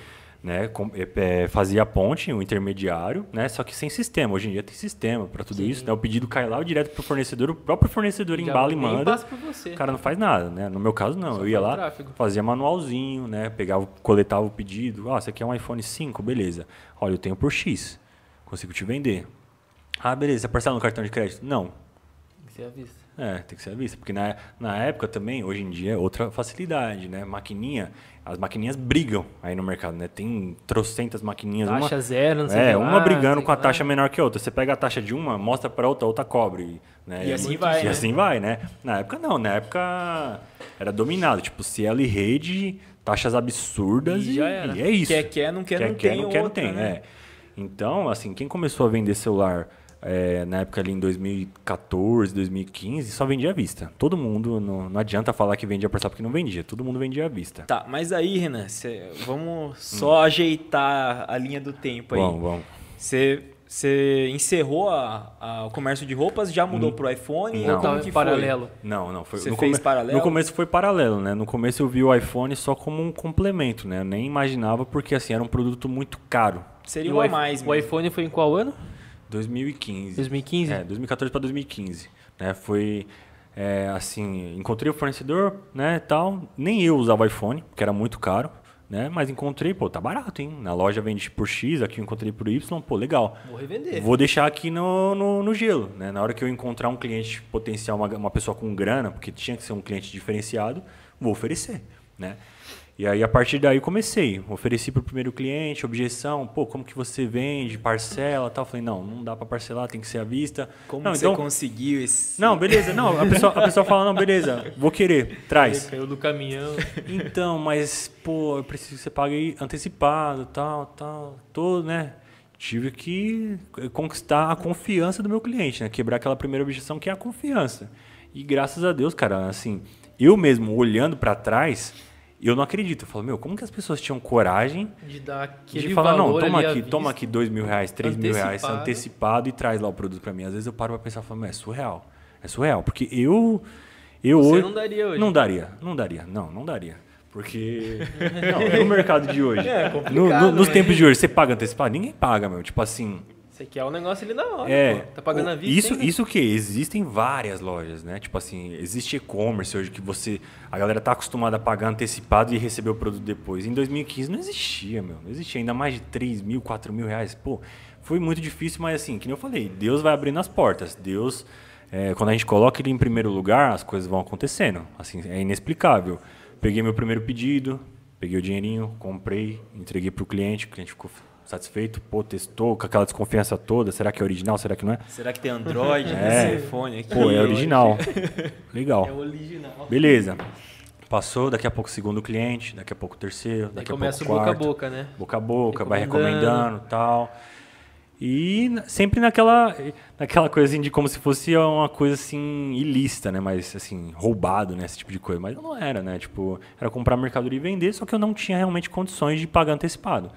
Isso me, me limitou, perdi várias vendas, não vou falar que todo mundo fechou, né? Um monte de gente falava, certeza. não, pagar antecipado tá louco? Não, não vou comprar. Não, parcela? Não, não parcela. Putz, então não vai dar, vou ter que comprar na Casa Bahia e pagar na época. Hoje em dia as Casas Bahias, é, as Casas Bahia virou um grande player, né, para vender eletrônico, via varejo, etc. Eles vendem com preços competitivos, principalmente depois da era do, do marketplace, né? a partir da época que a, as Casas Bahia, Magazine Luiza, es- essas empresas grandes se tornaram marketplace, eles conseguiram enxugar bastante o preço. Né? Mas antigamente era muito caro. Era tipo absurdo. Você queria comprar um iPhone, era 5, 6 mil reais. E eu conseguia, por exemplo, colocar metade do preço. Então isso era, uma, era uma, um ponto muito positivo para mim, era o preço. Né? É, tinha o fator da desconfiança, do medo, de tudo aquilo, mas é, como eu tinha uma Saía do credibilidade. comum, né? Pô. É, mas como eu tinha a credibilidade de estar ali vendendo roupa todos os dias, num ponto fixo, né? É, não ter ninguém ali, né, falando mal de mim que eu, Lógico. que eu sumi com o dinheiro de ninguém. É, é o que eu falo, você honrar com seus compromissos, esquece, meu. Se você der mancada com um cliente, aquilo vai te queimar, né? E É o seu nome que é o seu fica, nome. né, cara? é, vai- você vai ficar queimado e vai, é, a sua jornada vai se tornar muito mais difícil. É quase que pra você conseguir essa boa reputação, vai uma vida toda e pra você perder É, três- é, É muito Três fácil. segundos, é. né? três segundos aí. depois, depois eu vou até falar, começar a falar também sobre quando eu entrei no Mercado Livre, né? Que foi muito disso que eu vivi na minha vida inteira ali de, de empreendedorismo. No Mercado Livre, você vive, tipo assim, um mês, tudo de uma vez. Tem que botar em prática e, e botar para acontecer. Mas falando do celular, comecei com os dois em paralelo. Fiquei um bom tempo vendendo os dois, porque assim, a roupa e o tênis, os acessórios que, eu, que era o que eu vendia, representava boa parte do meu faturamento. Né? O celular era realmente um- só um complemento. Né? Vinha só para agregar, era uma vendinha uma por mês, duas, bem três. esporádico Bem mesmo. esporádico, bem esporádico. Até que em determinado momento, acredito que em 2000 e 2017, não, 2017, 2017, 2016 para 2017, eu quebrei, quebrei, quebrei. Entrei numa fase da minha vida assim bem depressiva, passei por vários problemas pessoais. Na época eu tinha um Peugeot 307. Ai. É, que era um carrinho legal. Um carrinho legal. 307, Rodaro 20, que já era algo a mais que eu havia conquistado com o empreendedorismo, né? Que era um carrinho com banco de couro, teto solar, uma roda 20, né? E era diferente. Pô, né? pra quem... Roda 20. É, filho. o cara com 20 Respeita. Não, o cara com 21 anos, ele tem um carrinho desse aí, ele tá realizado, não quer mais nada, né? Eu tinha isso aí, só que eu quebrei, cara. Não tive cabeça pra pra administrar Saber gerir ali, né? a sabedoria. Eu acredito que o problema não foi nem o negócio em si, não foi a empresa em si que me fez quebrar.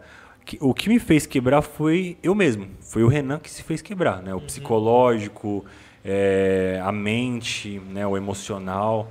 É, não adianta a gente achar que um CNPJ que vai sustentar a gente. É o contrário, né? Se você não estiver bem, se você não tiver com a sua saúde, sua família, tudo em dia, seu CNPJ não vai para frente.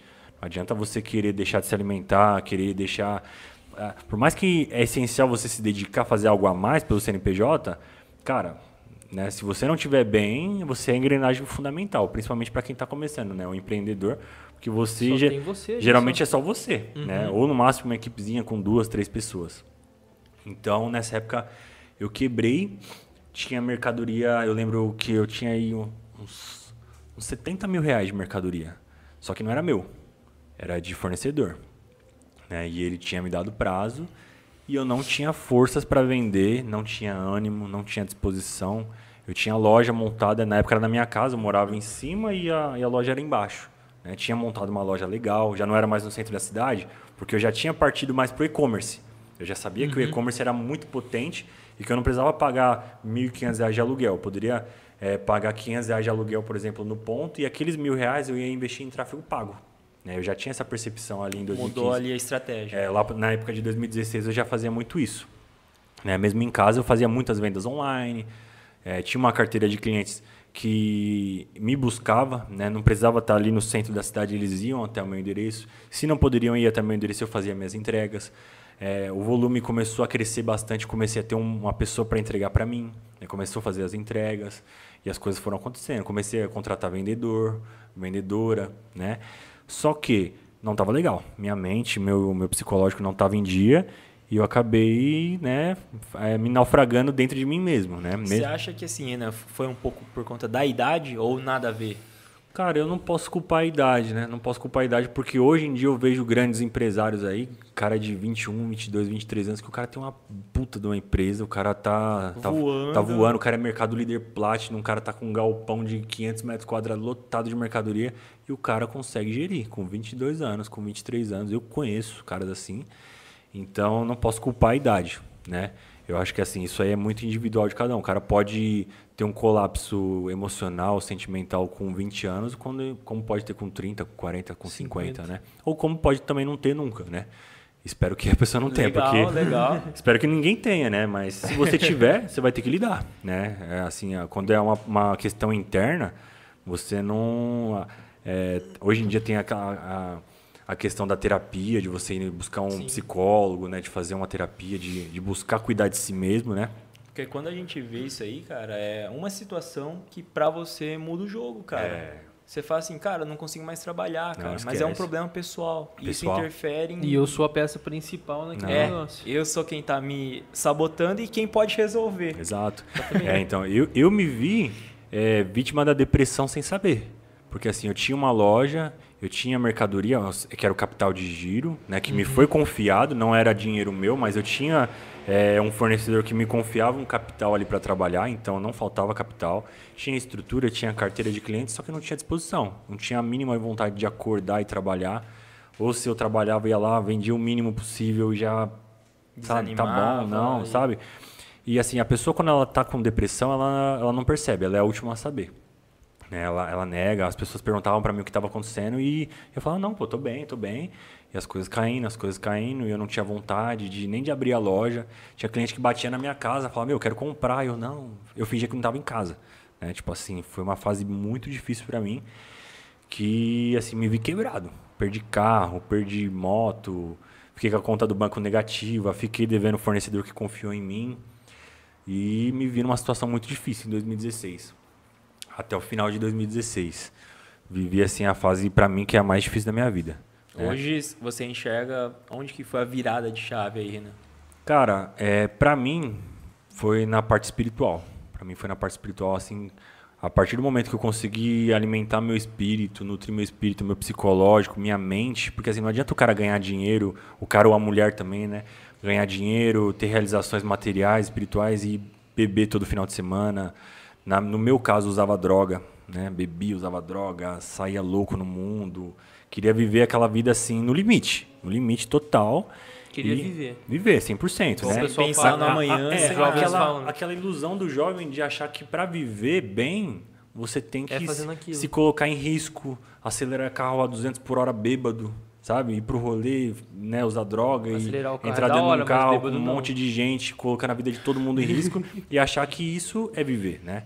E é esse que eu acho que é um erro que muitos dos jovens, se não passaram, às vezes vão passar e Sim. espero que não passem, porque não vai levar ninguém a nada, né? E a partir do momento que eu consegui quebrar tudo isso, né, de essas barreiras que estavam me limitando, que estavam é, me levando para baixo, mesmo com a minha vida profissional encaminhada, né, de empreendedorismo encaminhada, se eu não quebrasse isso, minha vida, é, a peça fundamental que era eu não estava legal. Então, a partir do momento que eu consegui é, voltar a isso, o que, que eu fiz? Me, assim, foi uma virada de chave mesmo, instantânea, porque eu, é, quando me vi melhor, quando me curei internamente, eu me vi com a loja cheia de mercadoria, é, com muita dívida, os Sem... boletos vencendo ali. Os boletos já não, já não vencendo, já estavam todos vencidos vencido, com juros já. já, nome no SPC, nome no Serasa, Eita. pessoa me ligando. Eu tinha, só fiquei com uma moto, que era que eu tinha. É, que fazia as entregas? Pra fazer entrega, só que a moto na época ela valia 7 mil, ela tinha tipo 15 de dívida, de multa. Só que era o que eu tinha. Falei, meu, esquece, vou fazer acontecer. Sem um puto no bolso, duro, contratei duas vendedoras. Cara, antes da gente con- É. continuar, Renan, Hum, é, até no seu perfil tem lá a seguinte frase. É, o modo hard. Modo Seria esse o modo hard, cara? Cara, pra mim foi ali que começou o modo hard, porque assim... Ativou o turbo ali. Ah. Porque, cara, que doideira é essa, É, velho? ali, ali que começou o modo turbo, porque assim, o empreendedor ele tem que colocar na cabeça dele que ele é um robô, né? Saber limitar, assim, pô, meu horário tal, horário de comer, horário de descansar, louco se não também, ficar né? louco. Mas enquanto você Cuida falar, da não, saúde, aqui eu vou trabalhar, esquece, você vai ter que trabalhar, vai ter que ser pauleira. O modo hard que eu falo é a pessoa, assim, não achar que vai ser molezinha. Hoje em dia a galera é muito imediatista, acha que vai postar um vídeo e vai viralizar igual o Luva de Pedreiro e amanhã tá milionário, pô, top a jornada dele, legal. Só que, cara, é um em um milhão, um em um bilhão, né? Então, a galera desenvolve uma ansiedade muito grande, uma frustração muito grande, porque o cara acha que com 18 anos Que ele vai estar de. Ferrari, né? Igual muito influenciador que ele assiste, né? E não é, cara, não é assim, né? São exceções, o cara fugiu à regra, né? É, tem pessoas que E às vezes nem é dele ali, meu. É, tá alugado ali, tá Tem- vendendo uma imagem tem ali na gente que- internet. tem gente que e vende- você tá comprando aquela Tem imagem. gente que vende a imagem para ter o dinheiro. né? Então o cara finge que tem para ter. E você tá comprando e tá tendo. Né? É o cara tá que dando pra ele, é a o cara que vende curso de como ficar rico, só que ele ficou rico vendendo o curso, né? E Então. não tinha dinheiro pra ir.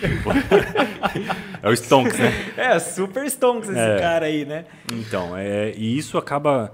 É, eu gosto sempre de estar quebrando isso aí nos meus stories, no meu dia a dia, na minha, na, no- na minha roda de amigos, nas pessoas que dão. Porque assim, eu vejo que as pessoas estão frustradas, sabe? As pessoas estão ansiosas. Às vezes o cara de 18, 19, 20 anos. Acho que dos, dos 18 aos 30 anos tem muita gente que está frustrada, sabe? O, o que pega nisso aí, não sei se vocês enxergam da mesma forma, mas eu acho que é a comparação, não é? Comparação. Ah, com Você pega certeza. ali, cara, você abre o Instagram, é muito fácil. Você pega, sei lá, sei lá qual influencer. Você vê carinha da sua idade ali, né? Ou mais novo, cara. É, aí você novo, fala assim, Mais novo é pior, porra, velho. Você vê um cara de, de 20 anos, 18 anos, que fez um videozinho imbecil, idiota sim, lá. fazendo uma e- dancinha ali. É, faz uma dancinha, o cara tá andando de Ferrari. Você fala, pô, aí você começa a colocar a sua vida pra baixo. Você começa a medir, a sua vida com a régua dos outros. É. Isso aí é muito errado. Às vezes, cara, você não precisa nem estar com a vida ruim pra, pra se colocar pra baixo. Às vezes você tá com a vida muito legal. Só que tem alguém que tá a mais. E você mede a sua vida com a régua dos outros. E, cara, não existe, né? Imagina, você, o cara tá ganhando, o jogador do Santos, tá ganhando 100 mil reais por mês, sei lá, 500 mil reais por mês. Se ele for medir a vida dele com a, com a régua do Neymar, ele, cara, entra em depressão. Ele fala, sou um ele bosta. É, ele é pobre. É, sou pobre, tô duro, né? Então, acho que assim, o principal é a pessoa parar de se comparar, viver a própria vida, é, viver as coisas no tempo que elas são, né? Sem aquela coisa assim de, ah, é, Ferrari, aos, comprei minha Ferrari aos 18 anos, sabe aqueles... Clickbait aqueles forte, clickbait né? que tem na- no YouTube, cara, isso aí mexe muito com o psicológico. Então, é, até os influenciadores que a galera segue, é bom filtrar. Então, porque aqui- a gente passa horas e horas do nosso dia no Que vai Instagram. poluindo, né, Você vai meu? se poluindo, você vai se adoecendo com aquilo que você consome durante o dia. Então, se você puder filtrar o máximo possível, aquele conteúdo tá te deixando ansioso, tá te deixando depressivo, Deixa cara, de seguir o para cara, de seguir, pô. para de seguir, esquece.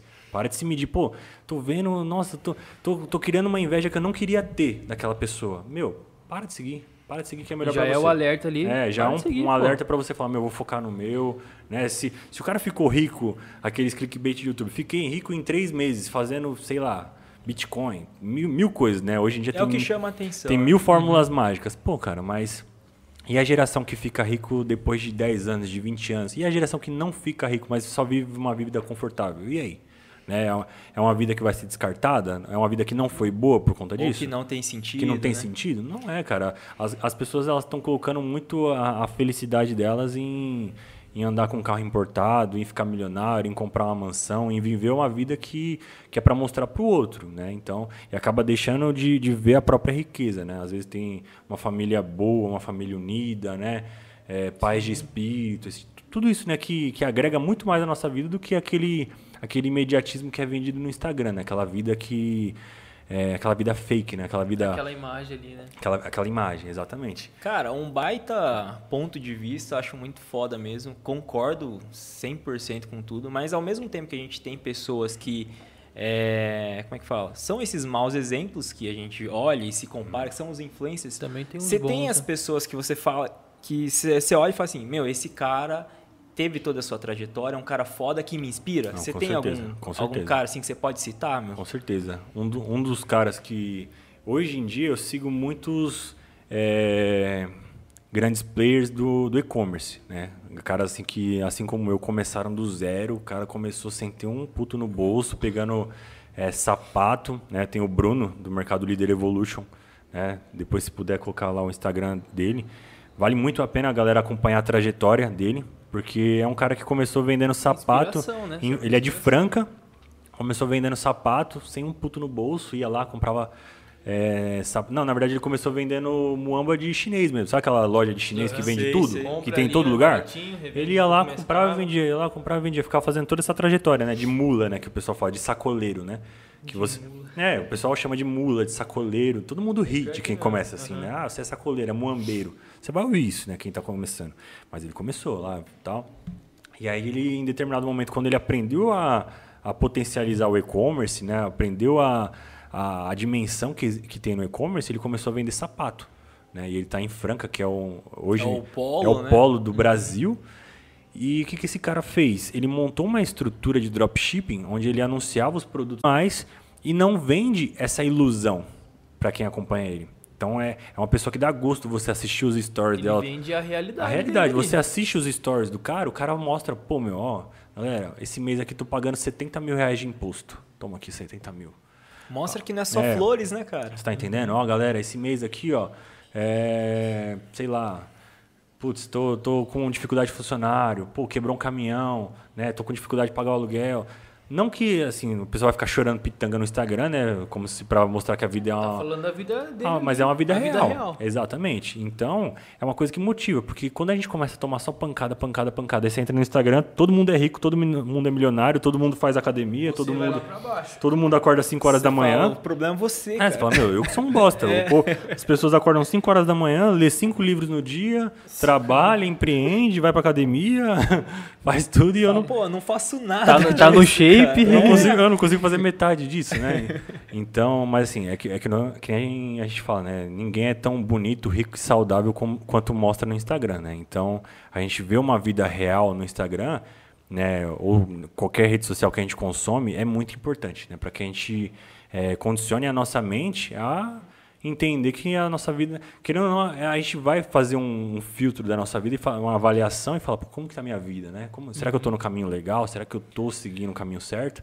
E você ficar vendo só influencer de vida falsa, né, de vida fake, ou de uma, às vezes não é nem fake, mas é uma vida muito desproporcional à sua, então não adianta você ficar assistindo aquilo ali o tempo todo. É quase que você pensar assim, porra, tô numa escada, o cara, a gente tá aqui no primeiro, segundo degrau. Só que cara esse tá cara, ele tá no milésimo degrau, cara. Ele já Exatamente. passou por tudo que você tinha que passar. Exatamente. E ele tem esse resultado. Exatamente. né? Isso aí é um ponto, po- um ponto importante também, por exemplo, esse cara, o Bruno, eu, eu consumo né, os stories dele, tudo que ele posta durante o dia, sempre que eu posso, e eu entendo claramente que ele está num ponto, assim, uma trajetória muitos anos à frente de mim.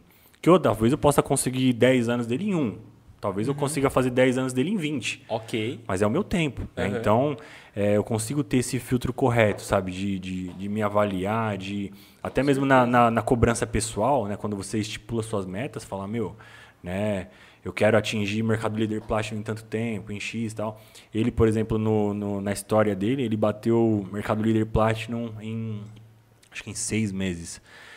E O que, que que é esse Mercado isso. Livre Platinum? Mercado? Líder Platinum É uma, quantia ali que ele vende, é isso? Não, é uma medalha, né, uma de reputação que o Mercado Líder, o Mercado Livre dá para os melhores vendedores, né? Assim, o mínimo que você precisa ter no Mercado Livre para ter relevância dentro da plataforma, porque assim, você pesquisa uma xícara dessa aqui, Uhum. né? Vai aparecer aquela primeira fileirinha ali com 10 anúncios. Você vai estar na Só que frente. lá embaixo tem 200 abas. Sabe? Tem, tem. 200 abas. E o que vai determinar se você está na, na primeira aba ou na, A última. na última é a sua reputação. Se você, quantas vendas você teve, se você entregou tudo no prazo certinho, avaliações. suas avaliações, né? Aí a pessoa começa, ela não tem nem termômetro ainda, né? Tipo assim, não tem nem avaliação, você tem que fazer cinco vendas. Você faz suas cinco vendas, você faz tudo errado, putz, tá vermelho. Esquece, você já É, no- meio que naufragou ali no começo, né? Você vai sofrer bastante. Fez as cinco primeiras vendinhas, fez tudo correto, entregou no prazo, mostrou pro Mercado Livre que você é profissional, né? que você sabe o que está fazendo, Que assim, o Mercado Livre, no começo, ele abriu as portas, né? Igual a Shopee estava fazendo nesses tempos, né? De abrir as portas, de fazer propaganda. O Magazine Luiza, né? Fez propaganda também. Venha vender no Magazine Luiza, né? No Magalu. Se torne um parceiro do Magalu, porque Ainda tá fazendo, parece É. os patrocinados. é, quando eles querem captação, eles abrem, né? Dão bônus, dão, dão um monte, um mar de coisas, né? Só que o Mercado Livre hoje ele atingiu um patamar onde ele não quer mais ninguém dentro. Ou se for para você entrar, você tem que mostrar que você é muito foda naquilo que você está fazendo. Tem que ser bom Que naquilo. você é bom, que você é profissional. Você não precisa ter o melhor preço. Tipo assim, o cara é o maior distribuidor de xícara do. Hoje em dia tá, é, o círculo está fechando um pouquinho, porque as grandes marcas, né, os grandes distribuidores estão Os grandes players. é, estão todos indo pro Mercado Livre. Então, para você competir com o cara, tá difícil, né? Tipo assim, você é o revendedor de xícara, mas o cara da fábrica já tá lá. Então, né, o, Fica difícil, tá- né, A concorrência tá ganhar muito, tá muito acirrada. No começo não era assim. Tipo assim, a- a- os fabricantes, os caras que tinham muito preço, tinham um preço muito bom, não estavam lá dentro. Então era fácil. Você colocava lá seu produtinho, jogava a margem que você queria e vendia. Só que vendia pouco. Hoje em dia vende muito. Então, você descobrindo um produto que você tenha é, autonomia para vender, você tem um preço legal, às vezes não é o melhor preço do mercado, não é o melhor, né? mas é, você consegue uma entrega rápida, porque assim, o Você mercado. coloca os seus diferenciais Você ali, coloca né? todos os seus diferenciais. A- A foto Pra do seu justificar o A valor. foto do seu anúncio está melhor. Entendeu? Às vezes você tem um preço melhor do que o meu, mas a minha foto está melhor. Cara, isso faz muita É, O diferença. cara olha ali uma foto bem tirada, É. ali bem posicionada, pô, O então título aquele do- valor ali, O beleza. título do anúncio, existe uma, uma coisa que chama atenção. campo semântico, né? que são as palavras que a gente coloca. É, hoje em dia, a galera do e-commerce, o que, que a gente faz? É, pega essa caneca aqui, tem gente que chama de caneca, tem gente que chama de copo, tem gente que chama de xícara. Né? Em cada estado vai ter uma palavra diferente. Ou Uhum. seja, o cara faz 20 anúncios da mesma xícara. Só que diferente para cada com região. nomes com nomes diferentes, entendeu? Uhum. Com nomes diferentes, um com frete grátis, outro com frete incluso no valor do produto, né? Que sai na mesma coisa. É, aquela coisa toda, né? Tipo assim, essa aqui por 20 mais 10 de frete ou 30 frete E grátis. querendo ou não, para ele é um teste, Vou cara. comprar É- 30 com frete Va- Tem, grátis. tem- então, É tem, muito va- é. tem- tem a- ele vai atingir, É as os, ele vai atingir os dois públicos. O- a pessoa que, que só compra se tiver frete grátis, ele vende, mesmo. E o cara É que tá pechinchando, o cara que não quer pagar 30, ele quer pagar 20, e vai colocando coisa no carrinho porque ele não quer pagar frete, né? Ele paga 20, paga 10 de frete, o outro paga 30 com frete grátis. e É. Exi- existe existe público para Acho que todos. tá balando. É, existe público para todos. Mas essa questão da foto, Renan, eu assim, tenho comprado quase de tudo online e faz muita diferença, É cara. Às vezes se eu vejo um produto, sei lá, eu vou ver ali, né, amendoim, cara. Se a foto vejo... da internet, Não, é, se sem eu vejo qualidade, que é uma foto do Google, print cara. do print. print do print. Print do print. Cara, eu vou. Se o cara tiver duas fotos, já parece que é outra coisa. Duas boas fotos faz a diferença. É, Daí você olha assim e fala, cara, isso aqui já parece ser É, mais confiável, sim. né? Pô, Pode ser um pouquinho mais caro, mas Exato. passou uma credibilidade Exato, maior. né? exato, exato. Eu, eu vivi isso na prática, né? Aprendi muito com o Bruno, né? Ele posta muitas, muitos insights, muitas dicas, e eu fui aplicando, né? É, fiquei muito tempo vendendo é, todos os meus produtos só ali no tete a tete, no meu site próprio, é, no Facebook Marketplace é uma ótima ferramenta também o Marketplace do Facebook para quem não, para quem está começando e não tem margem para pagar ali 17%, 20% de comissão para o Marketplace, né, porque dependendo do produto isso é muito, não tem como. É, você vender no Marketplace na sua região é muito bom, é muito viável, né? Porque é uma ferramenta gratuita, o LX também é muito bom, né? Ao mesmo tempo que existe muito golpista, é uma ferramenta excelente. Ah, sim, com certeza. E sobre todas essas questões de redes sociais, cara, hoje como que a RM Outlet está posicionada? Cara, é, hoje o nosso maior forte, é, a gente já vendeu muito pelo Facebook Marketplace. É, hoje o nosso principal é o Instagram. Né? A gente já teve uma, uma relevância ainda maior, a gente já chegou a ter 70, 75 mil seguidores orgânicos, né? sem, Sem Assim, jogar um tráfegozinho. sem tráfego pago. Sem tráfego pago. A gente na época usou uma estratégia diferente, que era investindo em influenciadores. Né? A gente Legal. começou a mandar Paga celular uma para quantia pra ele ali, ele pagar, faz um story. pagar uma quantia, dar um desconto, vender ainda mais barato. Enfim, dependia de influenciador para influenciador, de, de público para público, mas isso trouxe um resultado muito bacana né, para nós. É, na época a gente sofreu um, um ataque hacker, que hoje em dia é muito comum, né? Um Caramba. monte de gente perdendo o Instagram, Facebook, por conta que o pessoal hackeia e sai vendendo produtos, né? Sim. Hoje em dia tá comum usar isso aí. A gente passou por isso aí em 2020. roubaram nossa página, deram um monte de golpe, foi um baque gigante, porque assim, era o nosso maior provedor, a gente recebia tipo 800 mensagens por dia no direct. Todos os dias, todos os dias. Fora, tipo assim, postava um link, vendia pra caramba, né? Jogava um arrasta pra cima na época, né? Que não era link, era arrasta pra cima. Vendia muito. Tipo assim, era o provedor, era o ganha- era o ganha-pão. E ainda nessa época, se eu não me engano, o arrasta pra cima não era pra todas as É, contas, você né? tinha que ter Acima- 10 mil. É, você que tinha que ter um mínimo Era e 10 esse mil. mínimo, Era 10, eu pensei que era Era 10. 40. é, esse era 10. mínimo mil. ele já passava muita credibilidade. Você fala assim, porra, Não, O cara tem um arrasta pra arrasta cima, pô. Foi uma luta, porque eu sempre coloquei como prioridade que fossem seguidores reais, né? Você pode ir lá, hoje em dia, qualquer empresinha aí vende, você compra 100 mil seguidores por um valor ridículo. Dá pra comprar página com um milhão de seguidores, só que são números por número. Você, você vai enganar, às vezes, uma pessoa é, distraída, uma pessoa que não entende, que vai olhar, pô, os caras têm um milhão de seguidores, vou comprar com eles. Só que se a pessoa for olhar, a sua foto tem 10 curtidas, tem um comentário, uma página de um milhão. Cara, é Não estranho, faz né? sentido É, ali. não faz sentido. Aquele engajamento ali. É, ho- hoje em dia as pessoas sabem clicar lá nos três pontinhos sobre esta conta e ver que tinha Sim. 20 nomes anteriores, né? A pessoa sabe, né? E isso, os golpistas usam muito isso. Então, eu falei, cara, eu não posso seguir na mesma linha de um golpista porque, né, eu vou ser avaliado, vou ser julgado como golpista. Então, eu vou ter que crescer minha página organicamente. A gente tomou o golpe, derrubou muito o nosso faturamento, foi um baque muito grande, foi bem difícil. Né? Foi um dos momentos mais difíceis aí da nossa loja também. Quanto tempo pra recuperar a conta ali, Renan? Não recuperamos. Não? Não. Perderam? Começou Perdemos. do zero outra. Na real, a gente perdeu a conta, entramos com uma liminar na justiça, a juíza determinou para o Instagram que eles deveriam devolver a página eh, com multa de 30 mil reais ou mil e pouco por dia, né, limitado, limitado a um valor X. Nem sei se eu posso falar isso, porque é... Agora. A gente tá no YouTube, né? Então, É? Instagram não. Não? é. Tinha o Instagram, né? Mas assim, mesmo com as determinações jurídicas, a gente não conseguiu recuperar. Hoje em dia, cara, pra você recuperar uma página no Instagram é muito difícil. Muito difícil. Porque assim. Só hackeando de volta. É, é basicamente isso. Você matou O a charada. hacker. É, matou a E Tem charada. empresas disso, né? É. E pior que existe. Eu- na época que hackearam a gente, tinha uma empresa que hackeava de volta. Só que, meu, você acabou de tomar um. Você acabou de ser hackeado. Como que você vai? Falar, meu, vou pagar mil reais ali pros caras, vou tomar outro golpe? Não dá. Eu falei, não vou confiar, Não, esquece. cara. Aí você, você já. tá fomentando esse É. trabalho, né, cara? É, não falando que seja. Eu, Sei lá, particular, né? é, eu particularmente não, não acreditei. Mas é é uma opção também para quem tá querendo recuperar. Né? Quando acontece hacker. isso. né? É. Aí no- a nossa opção foi acabar, acabou sendo criar uma nova página do zero. né? Graças a Deus a gente tem uma carteira de clientes muito fiel. Né? Que mesmo a página começou lá com 100 seguidores de novo, em 2020. A gente vendia muito bem, cara, muito bem. Tipo assim, por conta de um trabalho que vinha sendo feito há anos. O nome passaram. tava É, feito. o nome, né? exatamente. É, uma grande virada também para nós foi quando a gente foi para a Avenida Paulista.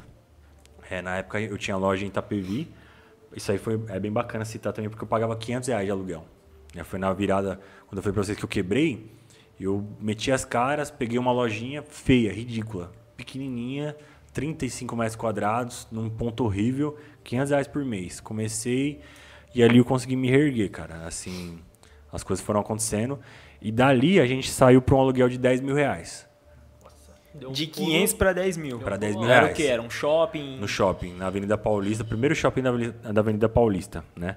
Ainda na época, minha, minha, hoje a minha noiva, né, minha esposa, na época ela era minha namorada, ela falou, amor, você é louco, cara, você tá muito louco, não dá, você é louco, a gente paga 500 reais. Tem, tem um lance também, né? Quando você tá empreendendo ou fazendo qualquer outra atividade fora do comum, se você é chamado de louco, É. quer dizer que você tá indo, Indo legal, bem, né? É, Você acredita nisso aí, Renan? Cara, é que na hora você fica meio assim, É, né? eu acho que assim, sempre que você fizer algo que ninguém nunca fez ou algo diferente da sua realidade, é que nem a gente estava citando a família, né? A família ela sempre vai querer te proteger. Então, quando a família te, te desanima, te, te fala palavras assim difíceis, pesadas, é porque você está fazendo uma coisa assim diferente, cara. Você está fugindo da regra. E pra eles é mais não proteger fizeram. você. Exatamente. No caso da minha namorada, não é que ela não me apoia, a minha noiva hoje, né? Não é que ela não me apoiava na época. É que ela era fora da realidade. Ela falou: Meu, como que a gente vai sair de um negócio de 500 reais pra pagar 10 mil? Pô, esse cara é louco. Eu falei: Não, esquece, vamos, vamos meter as caras com qualquer. Aí eu já fui. Só que aí nessa época eu já tinha uma noção já de avaliar as consequências. Eu fui no contrato e vi quanto que era a multa. Se, Por exemplo, se eu ficasse um mês e falar, não dá, vou ter que desistir. Essa Vi- multa compensa. é, a multa, Vale a pena. A multa, acho que na época era uns 5 mil, sei lá. Tipo, ia perder o calção, ia perder o mês que eu paguei e ia pagar uma multinha. Mais 5 mil. É, aí eu falei pra ela, meu, ó, se tudo der errado, nós vamos perder 20 mil. Já era. E, tipo, na época era, era uma boa grana pra mim, né? Não que Aham. hoje em dia não seja, ainda é, mas pra mim era boa parte do meu caixa. Né? Eu falei, bom, mas vamos meter a cara e vamos, vamos pra lá.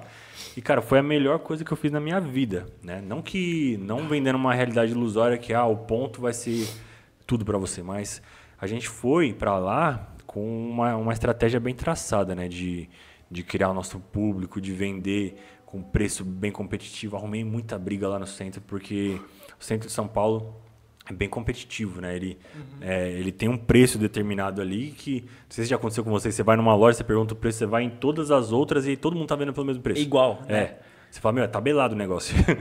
e aí eu cheguei lá não, não para quebrar o mercado, nem para desvalorizar o produto né, em si, mas para ganhar o meu público, né? E, e com essa estratégia eu consegui, cara. Lá na Avenida Paulista a gente vendia muito, muito, muito, muito mesmo. Muito, muito, muito. E lá a gente conseguiu. Desses 75 mil seguidores, a gente conseguiu muito no orgânico ali no tete a tete, cara. Porque ali é um, é um ponto turístico muito, assim, uma rotatividade muito grande Muito no Brasil. visitado Cara, é né? gente todo É dia, gente toda hora. todo dia de- do mundo inteiro, do Brasil inteiro.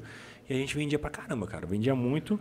Inclusive lá a gente chegou a ter três lojas. Eu comecei, abri a primeira em cinco meses depois eu abri a segunda na Avenida Paulista. Tipo, eu abri no começo da, da Avenida Paulista, no primeiro shopping. Aí abri a segunda no último shopping da Avenida Paulista. Tipo, cerquei. E aí depois de uns dois meses abri no meio. Fiquei com três lojas, uma em Barueri e uma em Itapevi. Fiquei com cinco lojas ao mesmo tempo. Caraca. Só que aí nessa época o e-commerce, isso em 2019, né? Só que aí na época o, o nosso e-commerce representava tipo 10% do faturamento. Ah, ainda tava pouco, né? Era pouco, é. Tipo, a gente partiu pro tete a tete de verdade, né?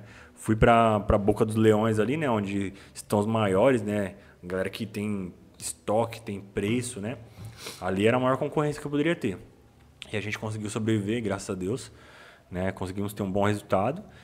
Só que aí veio a pandemia, né? A gente viveu o primeiro ano lá, foi excelente, não tendo o que reclamar, foi uma ótima experiência, conhecemos gente demais, né? Eh, tivemos bastante funcionários, chegamos a ter oito funcionários ao mesmo tempo lá. E veio a pandemia em 2020. Não, é, de 2019 a gente ficou o ano inteiro, foi ótimo, excelente. Tivemos percalços, dificuldades, O que golpes. acontece? Né? Normal, normal. É, cartão clonado, que o pessoal passa na máquina. Tem golpe que o pessoal chega, aproxima ali, digita não sei o que, sai um comprovante Fake ali fake. e você já... Caramba. Lá tem de tudo, é, não, lá tem de tudo. Já roubaram o celular na mão da Evelyn, olhando no olho dela, assim, o cara olhou no olho dela e botou no bolso. Só que, tipo assim, parece. Mágica, né? Não, os caras que. Parece filme. O cara que é treinado, assim, ele faz um jogo de mãos ali olhando no seu olho e guarda no bolso, você não vê. Fizeram isso com ela, já roubaram enfiando a mão dentro da loja. A gente passou por muita coisa lá, cara, muita coisa, mas foi um aprendizado muito grande. E aí em 2020 veio a maior dificuldade de todas, né? Não só pra mim, como pra todo Pra mundo, todo que foi a mundo, né? pandemia. E aí a gente recebeu um belo dia e falou, ó, vai ter que baixar as portas. E a gente pagando 10 pau de aluguel. E mais ainda umas taxinhas e tal. a gente- Funcionários aí, funcionário, tudo, né? tudo, e eu, pô, como assim? Não, tem que fechar a loja. Fecha, é ordem do governador. Fechamos a loja e aí fechamos todas as lojas físicas, só que na época, no começo, poderia ficar escritório. Não sei se vocês lembram. Sim, sim. Administrativo, É. com poucas pessoas, Podia tinha ficar, essa... É podia ficar. E aí a gente tinha essa loja de Barueri, que era um escritorinho pequeno, onde a gente vendia um pouquinho no Mercado Livre, vendia um pouquinho no site, fazia uns envios ali de correio, essas coisas. Era um backupzinho que a gente Sim, tinha, sim, sim. né? Aí a gente concentrou tudo lá. Cara, foi um baque muito, um boom muito grande para mim, porque a gente conseguiu equalizar o faturamento de cinco lojas físicas Uma só. em uma loja só. Né? Tipo, com 10% dos custos. E aí eu falei, opa, peraí, até que não tá tão ruim assim. Não, minto, no primeiro mês foi, uma- foi horrível. É, Foi porque aquele- foi o começão, O né? primeiro mês foi o começão, ficou parado, deu aquela É, congelada. Ninguém, ninguém sabia o que estava acontecendo. Ninguém sabia o que ia né? Uma acontecer. coisa típica, né? É. No segundo mês começou as coisas começaram a acontecer, começou a vender, falei, opa, legal, vamos lá, vamos lá, vamos lá que vai dar pra, pra superar essa tempestade aí, vamos embora. E a gente começou, continuou vendendo, tudo, tudo, tudo. Hoje, hoje você fala que, assim, Renan, o seu é, percentual no e-commerce, assim, já tá quanto? Cara, eu... Em relação às lojas físicas, É, né? quando, quando a pandemia relativamente acabou, quando ela diminuiu, né, a gente recebeu o contato dos shoppings falando, olha, pode abrir a loja. Eu falei, não vou voltar. Tipo assim, na época, eu era assim. Pode parecer meio arrogante, mas era a loja que mais vendia no shopping que a gente tava. Vendia muito, a gente tinha um público muito grande. E a, isso representava movimento ali pro shopping. E só iPhone. E só iPhone. iPhone, Xiaomi, né? Os produtos que a gente vendia. E aí o pessoal do shopping falou, meu, volta pra cá tal, né? Já, já melhorou. Eu falei, cara, não vou voltar. E nisso todo mundo voltou. E eu meti o louco. Falei, não, não vou voltar. Você foi na contramão total, na contramão, né? porque eu já tava vendendo legal no e-commerce. Eu falei, cara, esse e-commerce tá legal, tá legal, vou continuar por aqui, não vou voltar não. Reduz custo fixo. Reduz Tem que custo jogar fixo e tal. desconto. Já, pra mim já era uma premissa, já sabia que o e-commerce ia tomar conta, né? Era uma consequência. E a pandemia só veio para confirmar. Isso aí era uma coisa que ia ser inevitável. O e-commerce já ia fazer isso que está fazendo hoje, só que eu acho que ia ser uma coisa que ia demorar aí mais uns 5, 6 Ia anos. mais pra devagar, frente. né? Ia mais devagar. A pandemia fez acontecer, tipo, estralar o dedo e acontecer. Em meses. É, tipo assim, o restaurante que já estava mudando um pouco o foco, o restaurante que já estava trabalhando com entregas, Delivery. delivery, veio a pandemia, os caras estouraram, os caras ficaram milionários, porque tipo assim, infelizmente o restaurante que era só é, mesa acabou sofrendo, né, acabou até morrendo muitos Sim, restaurantes, sim. porque não estava preparado. E quem já estava preparado conseguiu surfar na crista da onda. E no meu caso foi mais ou menos isso. Eu não estava 100% preparado, mas eu já tinha uma estrutura Você já tinha um pezinho ali já tinha um pezinho, já né? tinha, já tinha minha bagagem, que eu já trabalhava ali e tudo. Então eu não cheguei cru, começando tudo do zero. Eu já tinha bagagem. Eu falei, opa, é, eu estava deixando do e-commerce, na verdade, para vender na, na loja física. E aí com o baque da loja física, eu falei, não, pô, até acho que o e-commerce vai ser Eu acho que isso Vai aqui ser vai, a saída, certo. né? vai ser a solução. E, e aí o que aconteceu? É, a gente até hoje não voltamos com as lojas físicas. Não vou falar nunca, né? Porque é, o mercado pode mudar a qualquer momento. é uma palavra muito é, forte, né? muito forte. O mercado está sempre mudando. Acho que a pessoa tem que estar sempre com a anteninha ligada, o olho bem aberto, Se ou- atualizando. é, se atualizando. Pode ser que o mercado mude, a gente volte ter uma loja física. Eu acho que assim, no, no futuro o e-commerce vai vai conciliar com a loja física, né? Ele não vai matar a loja física. Ele vai, uma conciliar, junção, é, vai, vai juntar os dois e você vai, o usuário ele vai ter uma, uma experiência mais desenvolvida, né? Sei lá, tipo, você conseguir comprar na internet e retirar, isso aí é bem legal, tem uma aceitação legal na loja, o pessoal compra no site e passar na loja para retirar. Você receber o seu produto em casa é muito legal. Acho que hoje, no começo a galera tinha muito medo, né, de comprar online, receber em casa, aquele receio e tal. Hoje em dia ainda tem, mas a galera já Ah, eu compro tudo pela internet. é, a galera Cara, já eu compro tudo, a galera já desbloqueou, né? Já desbloqueou e sabe que e ainda mais hoje em dia, por exemplo, que tem a segurança, né? Se você não recebe o seu produto, você entra com chargeback. O dinheiro Você- é, vai voltar pra você. Você aciona a plataforma, seja o Mercado Livre, seja um PagSeguro, Mercado Pago, Uhum. IAP, existem várias empresas que vão fazer a intermediação. Você não está comprando direto do, do fulano X, da pessoa ou da empresa. tá? Tem uma, uma empresa ali que está intermediando. Então, se tudo der errado, seu pagamento está ali. Né? O dinheiro que você depositou está ali. Então, acho que isso aí veio para revolucionar. Acho que era, era a única coisa que faltava no e-commerce para para trazer a galera mesmo, A sabe? segurança, A né? segurança, é. Tipo, antes você tinha que pagar e seja o que Deus quiser, né? Agora, exceto o Pix, né, que tá acabando com todo mundo aí, Uhum. é, fica até uma dica aí para quem for comprar no e-commerce, né? Evita bastante o Pix, a não ser que você conheça, né, a Remitlet, né, conhece o Uhum. nosso CNPJ, né, já comprou com a gente, vai fazer uma transferência na conta da empresa, né, e você já conhece tudo, é uma coisa. Mas se você não conhece a primeira compra, vai testar um fornecedor, uma, Evita, é. uma loja, meu, paga no cartão. Paga no cartão, pede um link. Mesmo, ah, pô, mas no Pix você vai ter um desconto. Meu, abre mão do desconto na primeira compra, né? Paga um pouquinho mais caro, mas conhece primeiro a empresa, né? Ou então paga no boleto, a galera acha que traz segurança, não traz segurança nenhuma, né? O que traz segurança é intermediador de pagamento, né? Se você pagou dentro de uma plataforma que intermedia, isso vai trazer segurança. Boleto é uma ilusão. Tem gente que acha que telefone fixo é segurança, não é segurança nenhuma. Tem gente que acha que CNPJ é, é segurança. Não é, cara. É, tipo, Dá, dá né? pra considerar ah, as. Como é que fala, né? As plataformas de cartão mesmo como intermediadores, cara. o que, que você Você chama fala de assim, plataforma de cartão? a, a Mastercard e Visa. Querendo ou não, eles te dão um, um resguardo ali Dão. numa compra, não dão? Dão, dão também. Dão. É, o, a, a bandeira do cartão, A ela, também, bandeira, ela também isso. tem isso, né? E, inclusive, existem várias, é, vários benefícios que o cartão disponibiliza pra gente que ninguém sabe. Né? Existe um, um programa de. Pontos. É, além dos pontos, que é muito bom, poucas pessoas exploram, existe um programa de proteção de compra. Por exemplo, você comprou esse celular aqui hoje num site. Eu sei desse programa da Visa que eu utilizo. Você comprou esse. Não são todos os cartões, tá? Certo. Depende do cartão. Mas você comprou esse celular aqui, pagou 7 mil reais nele. Semana que vem teve uma promoção maluca, baixou para 6,500, você aciona esse programa e o cartão te reembolsa a diferença. Tipo assim, não depende da loja. Sabia disso aí, não. Entendeu? Cara, isso eu já Você ouvi falar, mas É. nunca coloquei em prática, É. assim. Ainda é algo bem distante. Exi- mas- Existe o, o seguro do cartão, que é o bolsa protegida, não sei se já ouviram falar. Se você é roubado na rua e você aciona o seguro do cartão, o cartão te reembolsa os bens que estavam dentro da bolsa. Mas isso não é após, após compra? Não, e, um- e não, isso é após a compra. Tô citando, por exemplo, se a pessoa comprou o celular, aí foi roubada na rua, tô Mas citando tem que como... ser no mesmo momento Mesmo ali, ou não? instante. Não, É, depois vale também? vale. Vale.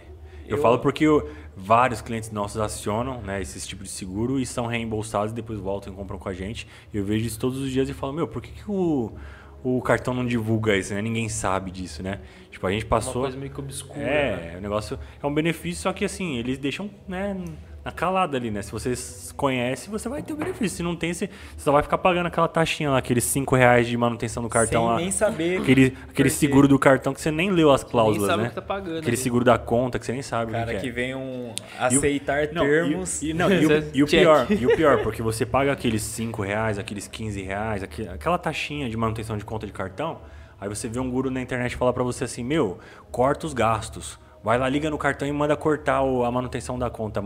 É, cancela o, o seguro do cartão, sabe? Como se aqueles 5 reais, aqueles 10 reais fosse te deixar rico. Não vai. Cortando o cafezinho. É, cortando cafezinho. Pelo contrário, às vezes aqueles 5 reais que você paga de seguro do cartão vai, Vai ser, o ser que vai sua- te salvar. segurança Sua ali. segurança, né? Num, num chargeback, é, num assalto, esse, esse tipo de coisa, né? Então, é, esse aí é um ponto muito importante que as pessoas não leem hoje em dia, né? Essa sociedade, ela tá muito imediatista, né? O pessoal quer, quer tudo pra ontem e tudo mastigadinho, né? Tudo com fórmula mágica. É um guru falando, ó, faça isso, faça aquilo, acorde tal horário, durma tal horário, coma isso, coma aquilo, que você vai chegar. Não, gente, lê. Lê, presta atenção, esteja atento, né? Que a- as respostas estão aí, né? Eu Acho que assim, é válido sempre pegar boas referências Com certeza. e ir ajustando para sua realidade. Vai né? lapidando, né? Com Isso, certeza. né? Porque, sei lá, o Renan acorda 5 da manhã, 5 e 6, daí ele vai lá. Cinco e seis. É, faz tudo isso, eu vou fazer a mesma coisa, eu vou ter o mesmo resultado. Não. É, até essa frase aí dos 5 e 6 é o desafio do primo rico. Uhum. Sim. E ele mesmo fala, cara, se você acordar cedo, você pode acordar 3 horas da manhã, cara. O que faz a diferença é o que você faz depois que Depois, você é. acorda. Exatamente. Você Não acordar. adianta a acordar e ficar mexendo no Instagram lá que você vai, É. você vai piscar, vai dar 10 horas. 10 horas. Oxe, não fiz e aí, nada. aí você fala, cadê o resultado? É. Pô, não tem, cara. Você, você tava lá parado, né? Às vezes a pessoa é mais produtiva acordando às 7, às 8. Mas se ela acordou e fez, é melhor que ela acordar às 5 e não fazer, né? Cara, Ficar e- sonolenta. E, tem muito isso. Tem um amigo, né, que até um abraço aí, Marcelo, que sempre acompanha a gente também. Ele é um cara invertido, cara, no seguinte sentido. O cara, ele fica a madrugada inteira acordado, produz. É Só que criativo, né? Trabalha com criatividade. Ele é advogado, cara. Advogado. Hum. é que geralmente a galera que trabalha com criatividade que fica, né? É. sim, de sim. madrugada. Só que ele faz o inverso, né? Ele trabalha mais na parte noturna, de Mas Será por madrugada. causa do silêncio, talvez? Cara, é o horário que você menos tem gente pra te atrapalhar, né? É. Nesse ponto já faria total sentido. Só que aí, de dia, cara, você vê que o cara tá, tá meio off. Mas O de cara noite tá o, cara, ali, o cara é mas- uma máquina, velho. O cara produz e não para, velho. Isso é muito foda, Eu né? também tenho um pouco disso. Eu também, tipo assim, eu posso estar trabalhando, só que eu, eu sou o contrário, eu trabalho o dia inteiro e se eu pegar pra trabalhar de noite, eu viro à noite. Tipo Sem assim, dormir, é, sem nada, Sem cara. nada, é. Só que aí eu, isso acaba com a minha saúde, É, acaba É, com no, outro outro, dia, no outro né? dia você acaba. É, tipo assim, eu sou um cara, por exemplo, eu não consigo dividir os dois, né? Eu prefiro trabalhar durante o dia porque o meu, meu nicho me obriga a trabalhar durante o dia.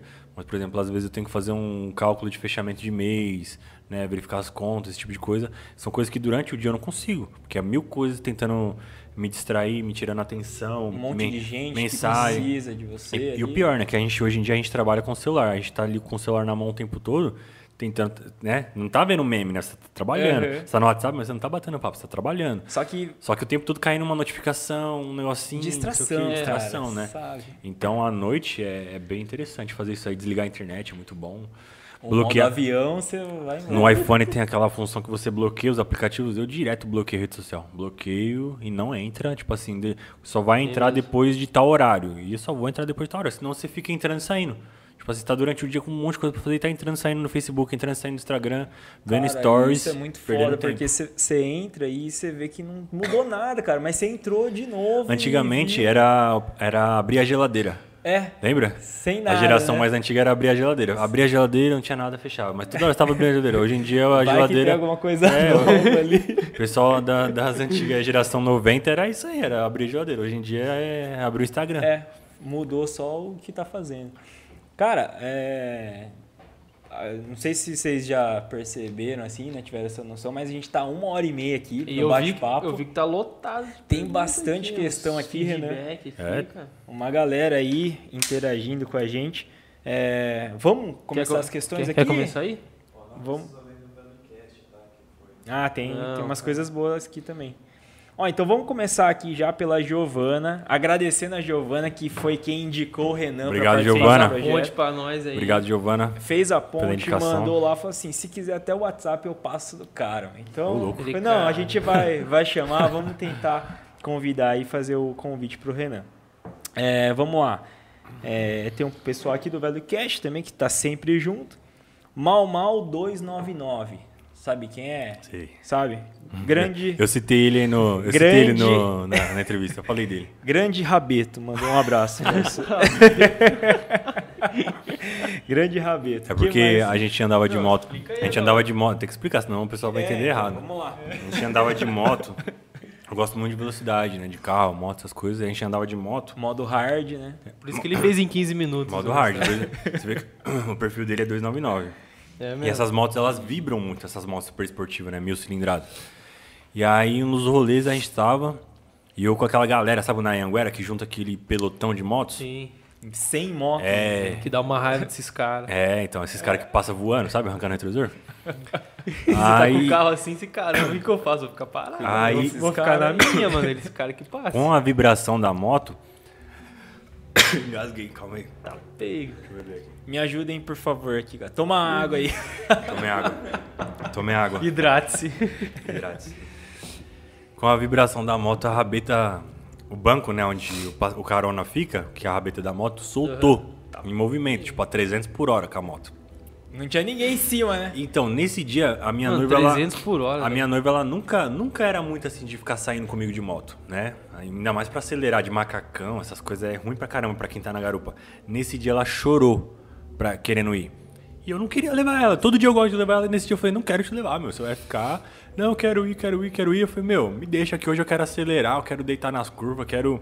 Quero. Encostar o joelho na É, curva. quero me aperfeiçoar. Quero bagunça hoje. Quero bagunça, quero andar com os caras hoje. Hoje é rolê de homem. meu. Vou ir sozinho.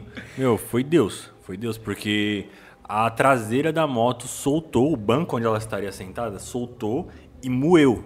Moeu no, na roda traseira, destruiu tudo. Você tá louco. E aí os caras eu só. E tipo assim, com o, o ruído da moto, eu nem vi o que tava acontecendo. Eu só vi os caras fazendo assim. Reduz, reduz. Reduz, reduz. Na hora que E eu você, olhei. você tava quanto? Ah, é 200, 200 pra cima. 217. É, 200 é é o 200 que eu pra cima, é. que Cara, é 200 pra cima. E aí quando eu encostei a moto, tava a rabeta da moto destruída. O banco ali moído, né? E aí, tipo, aí naquele choque e tal. Só que, meu, homem é trouxa, né? Os caras começaram a fazer piada, ei, rabeta mole, que não sei o que e. Começou a zoar. E aí, quanto mais tosco o apelido, é que pega, né? É, se o cara. É, não. aí tipo, eu troquei de moto já várias vezes. Aí eu, eu ia com outra moto, nada a ver, de outra cor. Aí colava Os com no já pelotão, os caras. Olha Meu, você, ó o rabeta mole ali. Ah, Dito, tá mole. E, e anos isso aí. Isso aí é tipo desde 2017. E Isso- vai continuar por um bom tempo aí Não, também, não, né? isso aí acabou, esquece. E o pior é que. É, não, tô o vendo que apelido, o acabou. apelido fica, não fica? Ah, espero que não. Aqui, ó. mal, a mal gente- que é foda. O, o Mal Mal mandou aqui o Rabeta, né? É. Então. Um abraço aí pra rapaziada, pra rapaziada do nosso grupo aí que estiver assistindo aí, que os caras pediram pra mandar um salve lá do nosso grupo lá. Legal, legal. Ah, aí, salve aí, rapaziada. Salve, rapaziada. Olha do, do Augusto aí. Lê, lê essa pra gente, André. Ó, o Augusto Rebeles mandou aqui, ó. Renan, você tem planos pra abrir um novo negócio? Tem. Sem, é, sem spoiler, se quiser dar Não spoiler. tenho. Eu tenho, né, tipo... Vários. É, não, porque assim, hoje, hoje eu já tô é, em curso o meu, meu novo negócio, que é a venda de carros. Né, tá sendo bem desafiador para mim. Porque além da venda de carros, de revender veículos seminovos, é, eu botei o modo hard nisso aí também, né? Não pego um carro pronto e revendo, né? Compro de você, né? Te dou uma canelada, pego barato e vendo pro terceiro. Eu compro o carro em leilão, cara. O que, que é Pô, comprar esse um é carro em bacana, leilão? hein, mano? É pegar o carro estourado, capotado, Você batido. faz Arriscar inteiro quase, total, cara. né? todo lascado, entendeu? Tipo assim, é risco 100%, né? Tanto é que a galera me pergunta, né? Vê eu pegar um carro lá todo arrebentado, aí ver o carro pronto, essa maroca que tá aqui embaixo é de leilão, né? Eu posteio pro pessoal lá dia a dia, tudo. Hoje em dia o carro tá zero. Quem olha o carro fala, nossa, top. Aí eu falo, meu, de leilão, cara. A primeira coisa que a pessoa fala, nossa, você deve estar. já. Não, a pessoa fala, nossa, você deve estar ganhando uma grana nesse carro, hein? Porra, me, né, me mostra o leilão, me leva lá e tal. Eu falo, meu, Eu vou te contar o segredo agora. não, não, o meu problema não é isso. Tem gente que pensa, meu, às vezes a pessoa quer me perguntar, mas não pergunta, porque fica sem graça. Fala, pô, meu, né? O cara não Qual vai que querer vai ser a falar. reação do cara? O cara não vai querer falar, o cara vai ficar sem graça. Mas na verdade é o seguinte, não existe fórmula mágica, né? É trabalho, né? Da, da mesma forma que você pode ir no leilão, vai ter um mar de carros. Quem quiser ir no leilão, vá até um leilão, conheça, entre no site, avalie. Eu tenho vontade, Meu, cara. carro é o que mais tem. Tipo assim, não, não tem pra que eu falar, meu, não vou mostrar pra ele porque eu vou comprar todos. Esquece, esquece, né? Nem se eu, haja- haja nem se eu grana, fosse né? o Jeff Bezos, eu não, não, não, não, não, nem se- não, não tem como. É assim, cada pátio é um mar de carro, uma infinidade de carros. Tem pra todo mundo. Pra todo mundo, pra todos os Todos os gostos. valores ali. E assim, uma coisa que. Eu tô há pouco tempo no mundo do leilão, tô desde janeiro. E uma coisa que eu aprendi, né, na vivência, na prática também, é que o leilão ele é muito. Ele é muito justo. Né? Ele, ele é bem. é, assim, não é o cara que tem mais dinheiro que vai ser o bambambam bam, bam, que vai chegar lá e vai ganhar dinheiro e vai acabar com todo mundo. Esquece, pelo contrário. Porque assim, ele é. Ele, de- ele deixa em aberto. O pessoal fala pra mim, ah, Renan, por quanto que sai esse carro no leilão? Aí eu falo, meu, é o quanto você tiver disposto a pagar.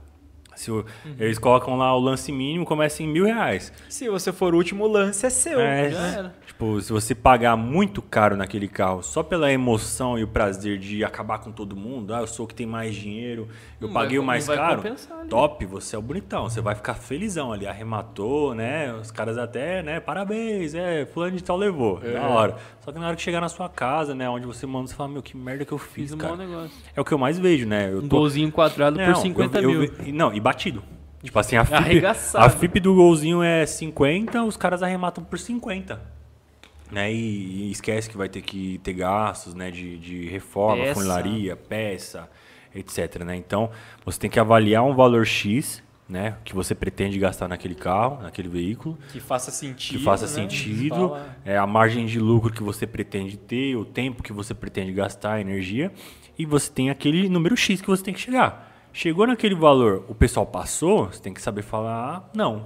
Falar, né? Opa, aqui não dá pra mim, aqui é, eu tenho que dar a vez pro, pro coleguinha, né? Porque às vezes, por exemplo, eu quero comprar o carro pra revender, mas você quer comprar o carro pra usar, não dá, cara. Você vai pagar tudo no carro, entendeu? Então, se eu tentar competir com você, eu vou Vai Isso, perder. Vou, vou- eu, vou me- eu vou perder, eu vou ganhar o leilão, mas eu vou perder no lucro, né? Sim, sim. E mesmo com tudo isso, não é uma matemática exata, né?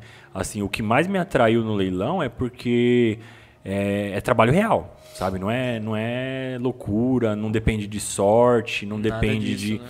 Lógico que existem variáveis. Vai ter a sorte? Vai. Né? Vai- Pode ter o caso de você pegar um carro, virou a chave lá, o carro tá com mil km rodado, dois mil, três mil. É top. exceção, né? Sorte, né? Mas Exceção. eu não dependo dela. Eu E falo, ele- eles não falam a quilometragem do carro não antes? fala quilometragem. Você vai na sorte? Na sorte. E Você assim. só vê de longe o carro ali. E assim, pra ser bem sincero, o, lei- o leilão tem a parte obscura também, né? Porque a galera faz o quê? Eles maqueiam o carro, né? Tipo, o carro Ah. de enchente, o carro caiu dentro do, do esgoto lá do barro, né? Aí eles mandam fazer higienização antes de ir pro leilão, pro pátio. O carro fica limpinho, né? Você olha e fala, meu, carro de enchente tá limpinho, nossa. Só que aí o Você fala- motorzão. não, você fala, meu, a água não bateu nem no tapete, né? O carro Uhum. tá limpinho, não, top, vou pegar, né? Não deve ter zoado nada. Aí na hora que vai ligar, tá a parte elétrica toda destruída, toda acabada, né? É, existem casos de furto dentro do leilão, né? Que o pessoal rouba bateria, é, multimídia. Depende do carro, né? Aí você vai lá, paga tudo no carro, porque você tá esperando que ele vai chegar inteiro e chega na sua mão depenado. Só que, né? É Assim, o risco, É o né? risco, né? Eu, assim, eu não acredito em nada que seja mirabolante, nada que prometa dinheiro fácil, nada que prometa milagre. Isso aí não me convence. Já, né, já caí no conto, né? Mas hoje em dia começou com essa história de não, não tem risco, não é 100%, não é vai ganhar um rio de dinheiro, eu já Não pulo vai. fora. É, eu já pulo fora por- porque eu sei que alguma coisa tem. É, então isso aí foi uma coisa que me seduziu muito no mundo dos leilões. Né? Eu tô diversificando, tô me dedicando bastante no- nos leilões, nos carros. Tô tendo um resultado legal, indico para quem tiver vontade. Quem tá pensando, que nem você falou, meu, tenho vontade, meu, não fica só na vontade não. Vai lá, conhece, Vai pra cima. mete né? as caras. Falta, falta o tempo. É, é, O mete as, tempo. mete as caras. É, mas assim, tem carro barato também, tem carro barato, tem moto barata. Mas é o que eu falo, assim, eu tava até conversando com uma pessoa hoje que me perguntou sobre, sobre os leilões, eu falei, meu, o leilão é. Você não. Não que você não pode depender daquele lucro. Mas assim, se você depender vai ser mais difícil. Igual eu quando comecei com a loja, o ideal seria que eu Era só começasse. aquilo, né? É, o ideal seria que eu começasse sem depender, deixasse a loja ter o período de maturação dela sem depender de salário. Quase que como se a loja fosse um extra pra É, você. ah, esse é o ideal, né? Quando você começa dependendo, tipo, assim, você começou a fazer o carro é, contando já com aquele dinheiro que você vai ganhar nele, é arriscado. Você está trabalhando alavancado. Pode se frustrar. É, pode ser que você termine o carro. Por exemplo, eu hoje, como eu tenho um capital de giro que me permite, por exemplo, se eu chegar num carro e empatei, eu vendo, empatei, não ganhei nada, próximo, entendeu? Mas e a pessoa que está contando com aquele dinheiro, às vezes, para pagar a conta, entendeu? Não que eu tô desanimando, tá? Porque eu comecei na, na, na loucura, no risco, então, se você tem coragem, arrisque, viu? Não, não tenha medo. Meta as caras. Tem uma, uma questão aqui do pessoal, os empresários podcast também, que é bem bacana. Um abraço aí para os empresários que estão sempre acompanhando a gente aqui. Que foi o seguinte, né? Você acredita que aí no seu período mais difícil, aquela época da depressão, foi um burnout que você sofreu ali, cara? Cara, eu acredito que sim. Eu acredito que sim, porque... Sobrecarga, muita coisa É, esse burnout só. é, para quem não, não sabe, né, não conhece esse termo, é quando a pessoa, não só empresário, né, até, Sobrecarrega. até um CLT ou uma pessoa que presta, ela presta serviço ela se sobrecarrega, ela, ela não respeita os limites. Vira e mexe, eu, eu me pego passando dos limites também. Por exemplo, chega um dia que eu tô ali trabalhando, é, dá horário de almoço, eu não almoço. Tipo assim, eu lembro que tem que almoçar 8 horas da noite. Eu falo, meu, que merda que eu tô fazendo. Né? Tipo, aquele dia que você acorda, tem tanta coisa pra fazer que você sai de casa não toma nem café da manhã. Né? Isso ainda hoje, você fala. É, eu ainda cometo esses erros, só que assim, hoje eu sei que isso faz mal. Né? Tipo assim, não existe vida perfeita. Né? Existe a vida que você vai errar e você vai se atentar. Falou, opa, aqui não, aqui não pode. Né? Você já sabe que ali né, dá problema. Mas quando a pessoa não tem esse filtro, ela faz isso uma vez, faz isso duas, faz isso três. No Quando vai... longo, no longo prazo ali já Não, era. quando vai ver, se torna um hábito. Nessa época da depressão, hoje eu peso 95 quilos. Na época da depressão, eu não almoçava, eu não tomava café da manhã, eu não jantava, eu comia só porcaria na rua. Eu pesava 67 quilos, com a mesma altura que eu tenho. Então eu era muito magro, muito magro. E não era saudável, né? Assim, era indisposto. Talvez a, a depressão ela atinge muito isso também, né? Não só na parte mental, mas na parte física, né, da, da pessoa. Então, é, você ter uma alimentação adequada, ter sono bem De né, qualidade. de qualidade, né? Respeitar o seu tempo, chegar. Assim, o empresário ele vive no, na linha tênue, né? De, de ter uma vida saudável e de fazer o negócio acontecer. Mas é, é, é- Tem que tentar, porque é, pô, é, é, é você ali, é isso meu. que você vai ter que fazer, né? Tipo assim, ao mesmo tempo que você vai ter que responder cliente 10 horas da noite, meu, quem tá começando tem que fazer isso, esquece. Hoje eu posso me dar o luxo de falar, ó, deu tal horário, eu não respondo mais. Hoje. Mas às vezes eu ainda fico, pô, caramba, né? Dá aquela vontade de responder. Sim. O... Aqui no grupo Os Empresários Podcast tem um cara aí que é o Rafael Góes. Ele me falou uma coisa, cara, que é o seguinte: é, quando você vai empreender, sei lá, vai fazer alguma coisa para você, o equilíbrio ele não existe. Que é o seguinte ponto, cara, não dá para eu falar que eu vou fazer academia, que eu vou é, ler cinco livros por dia, que eu vou fazer não sei o quê, tudo isso sem abrir mão de alguma coisa.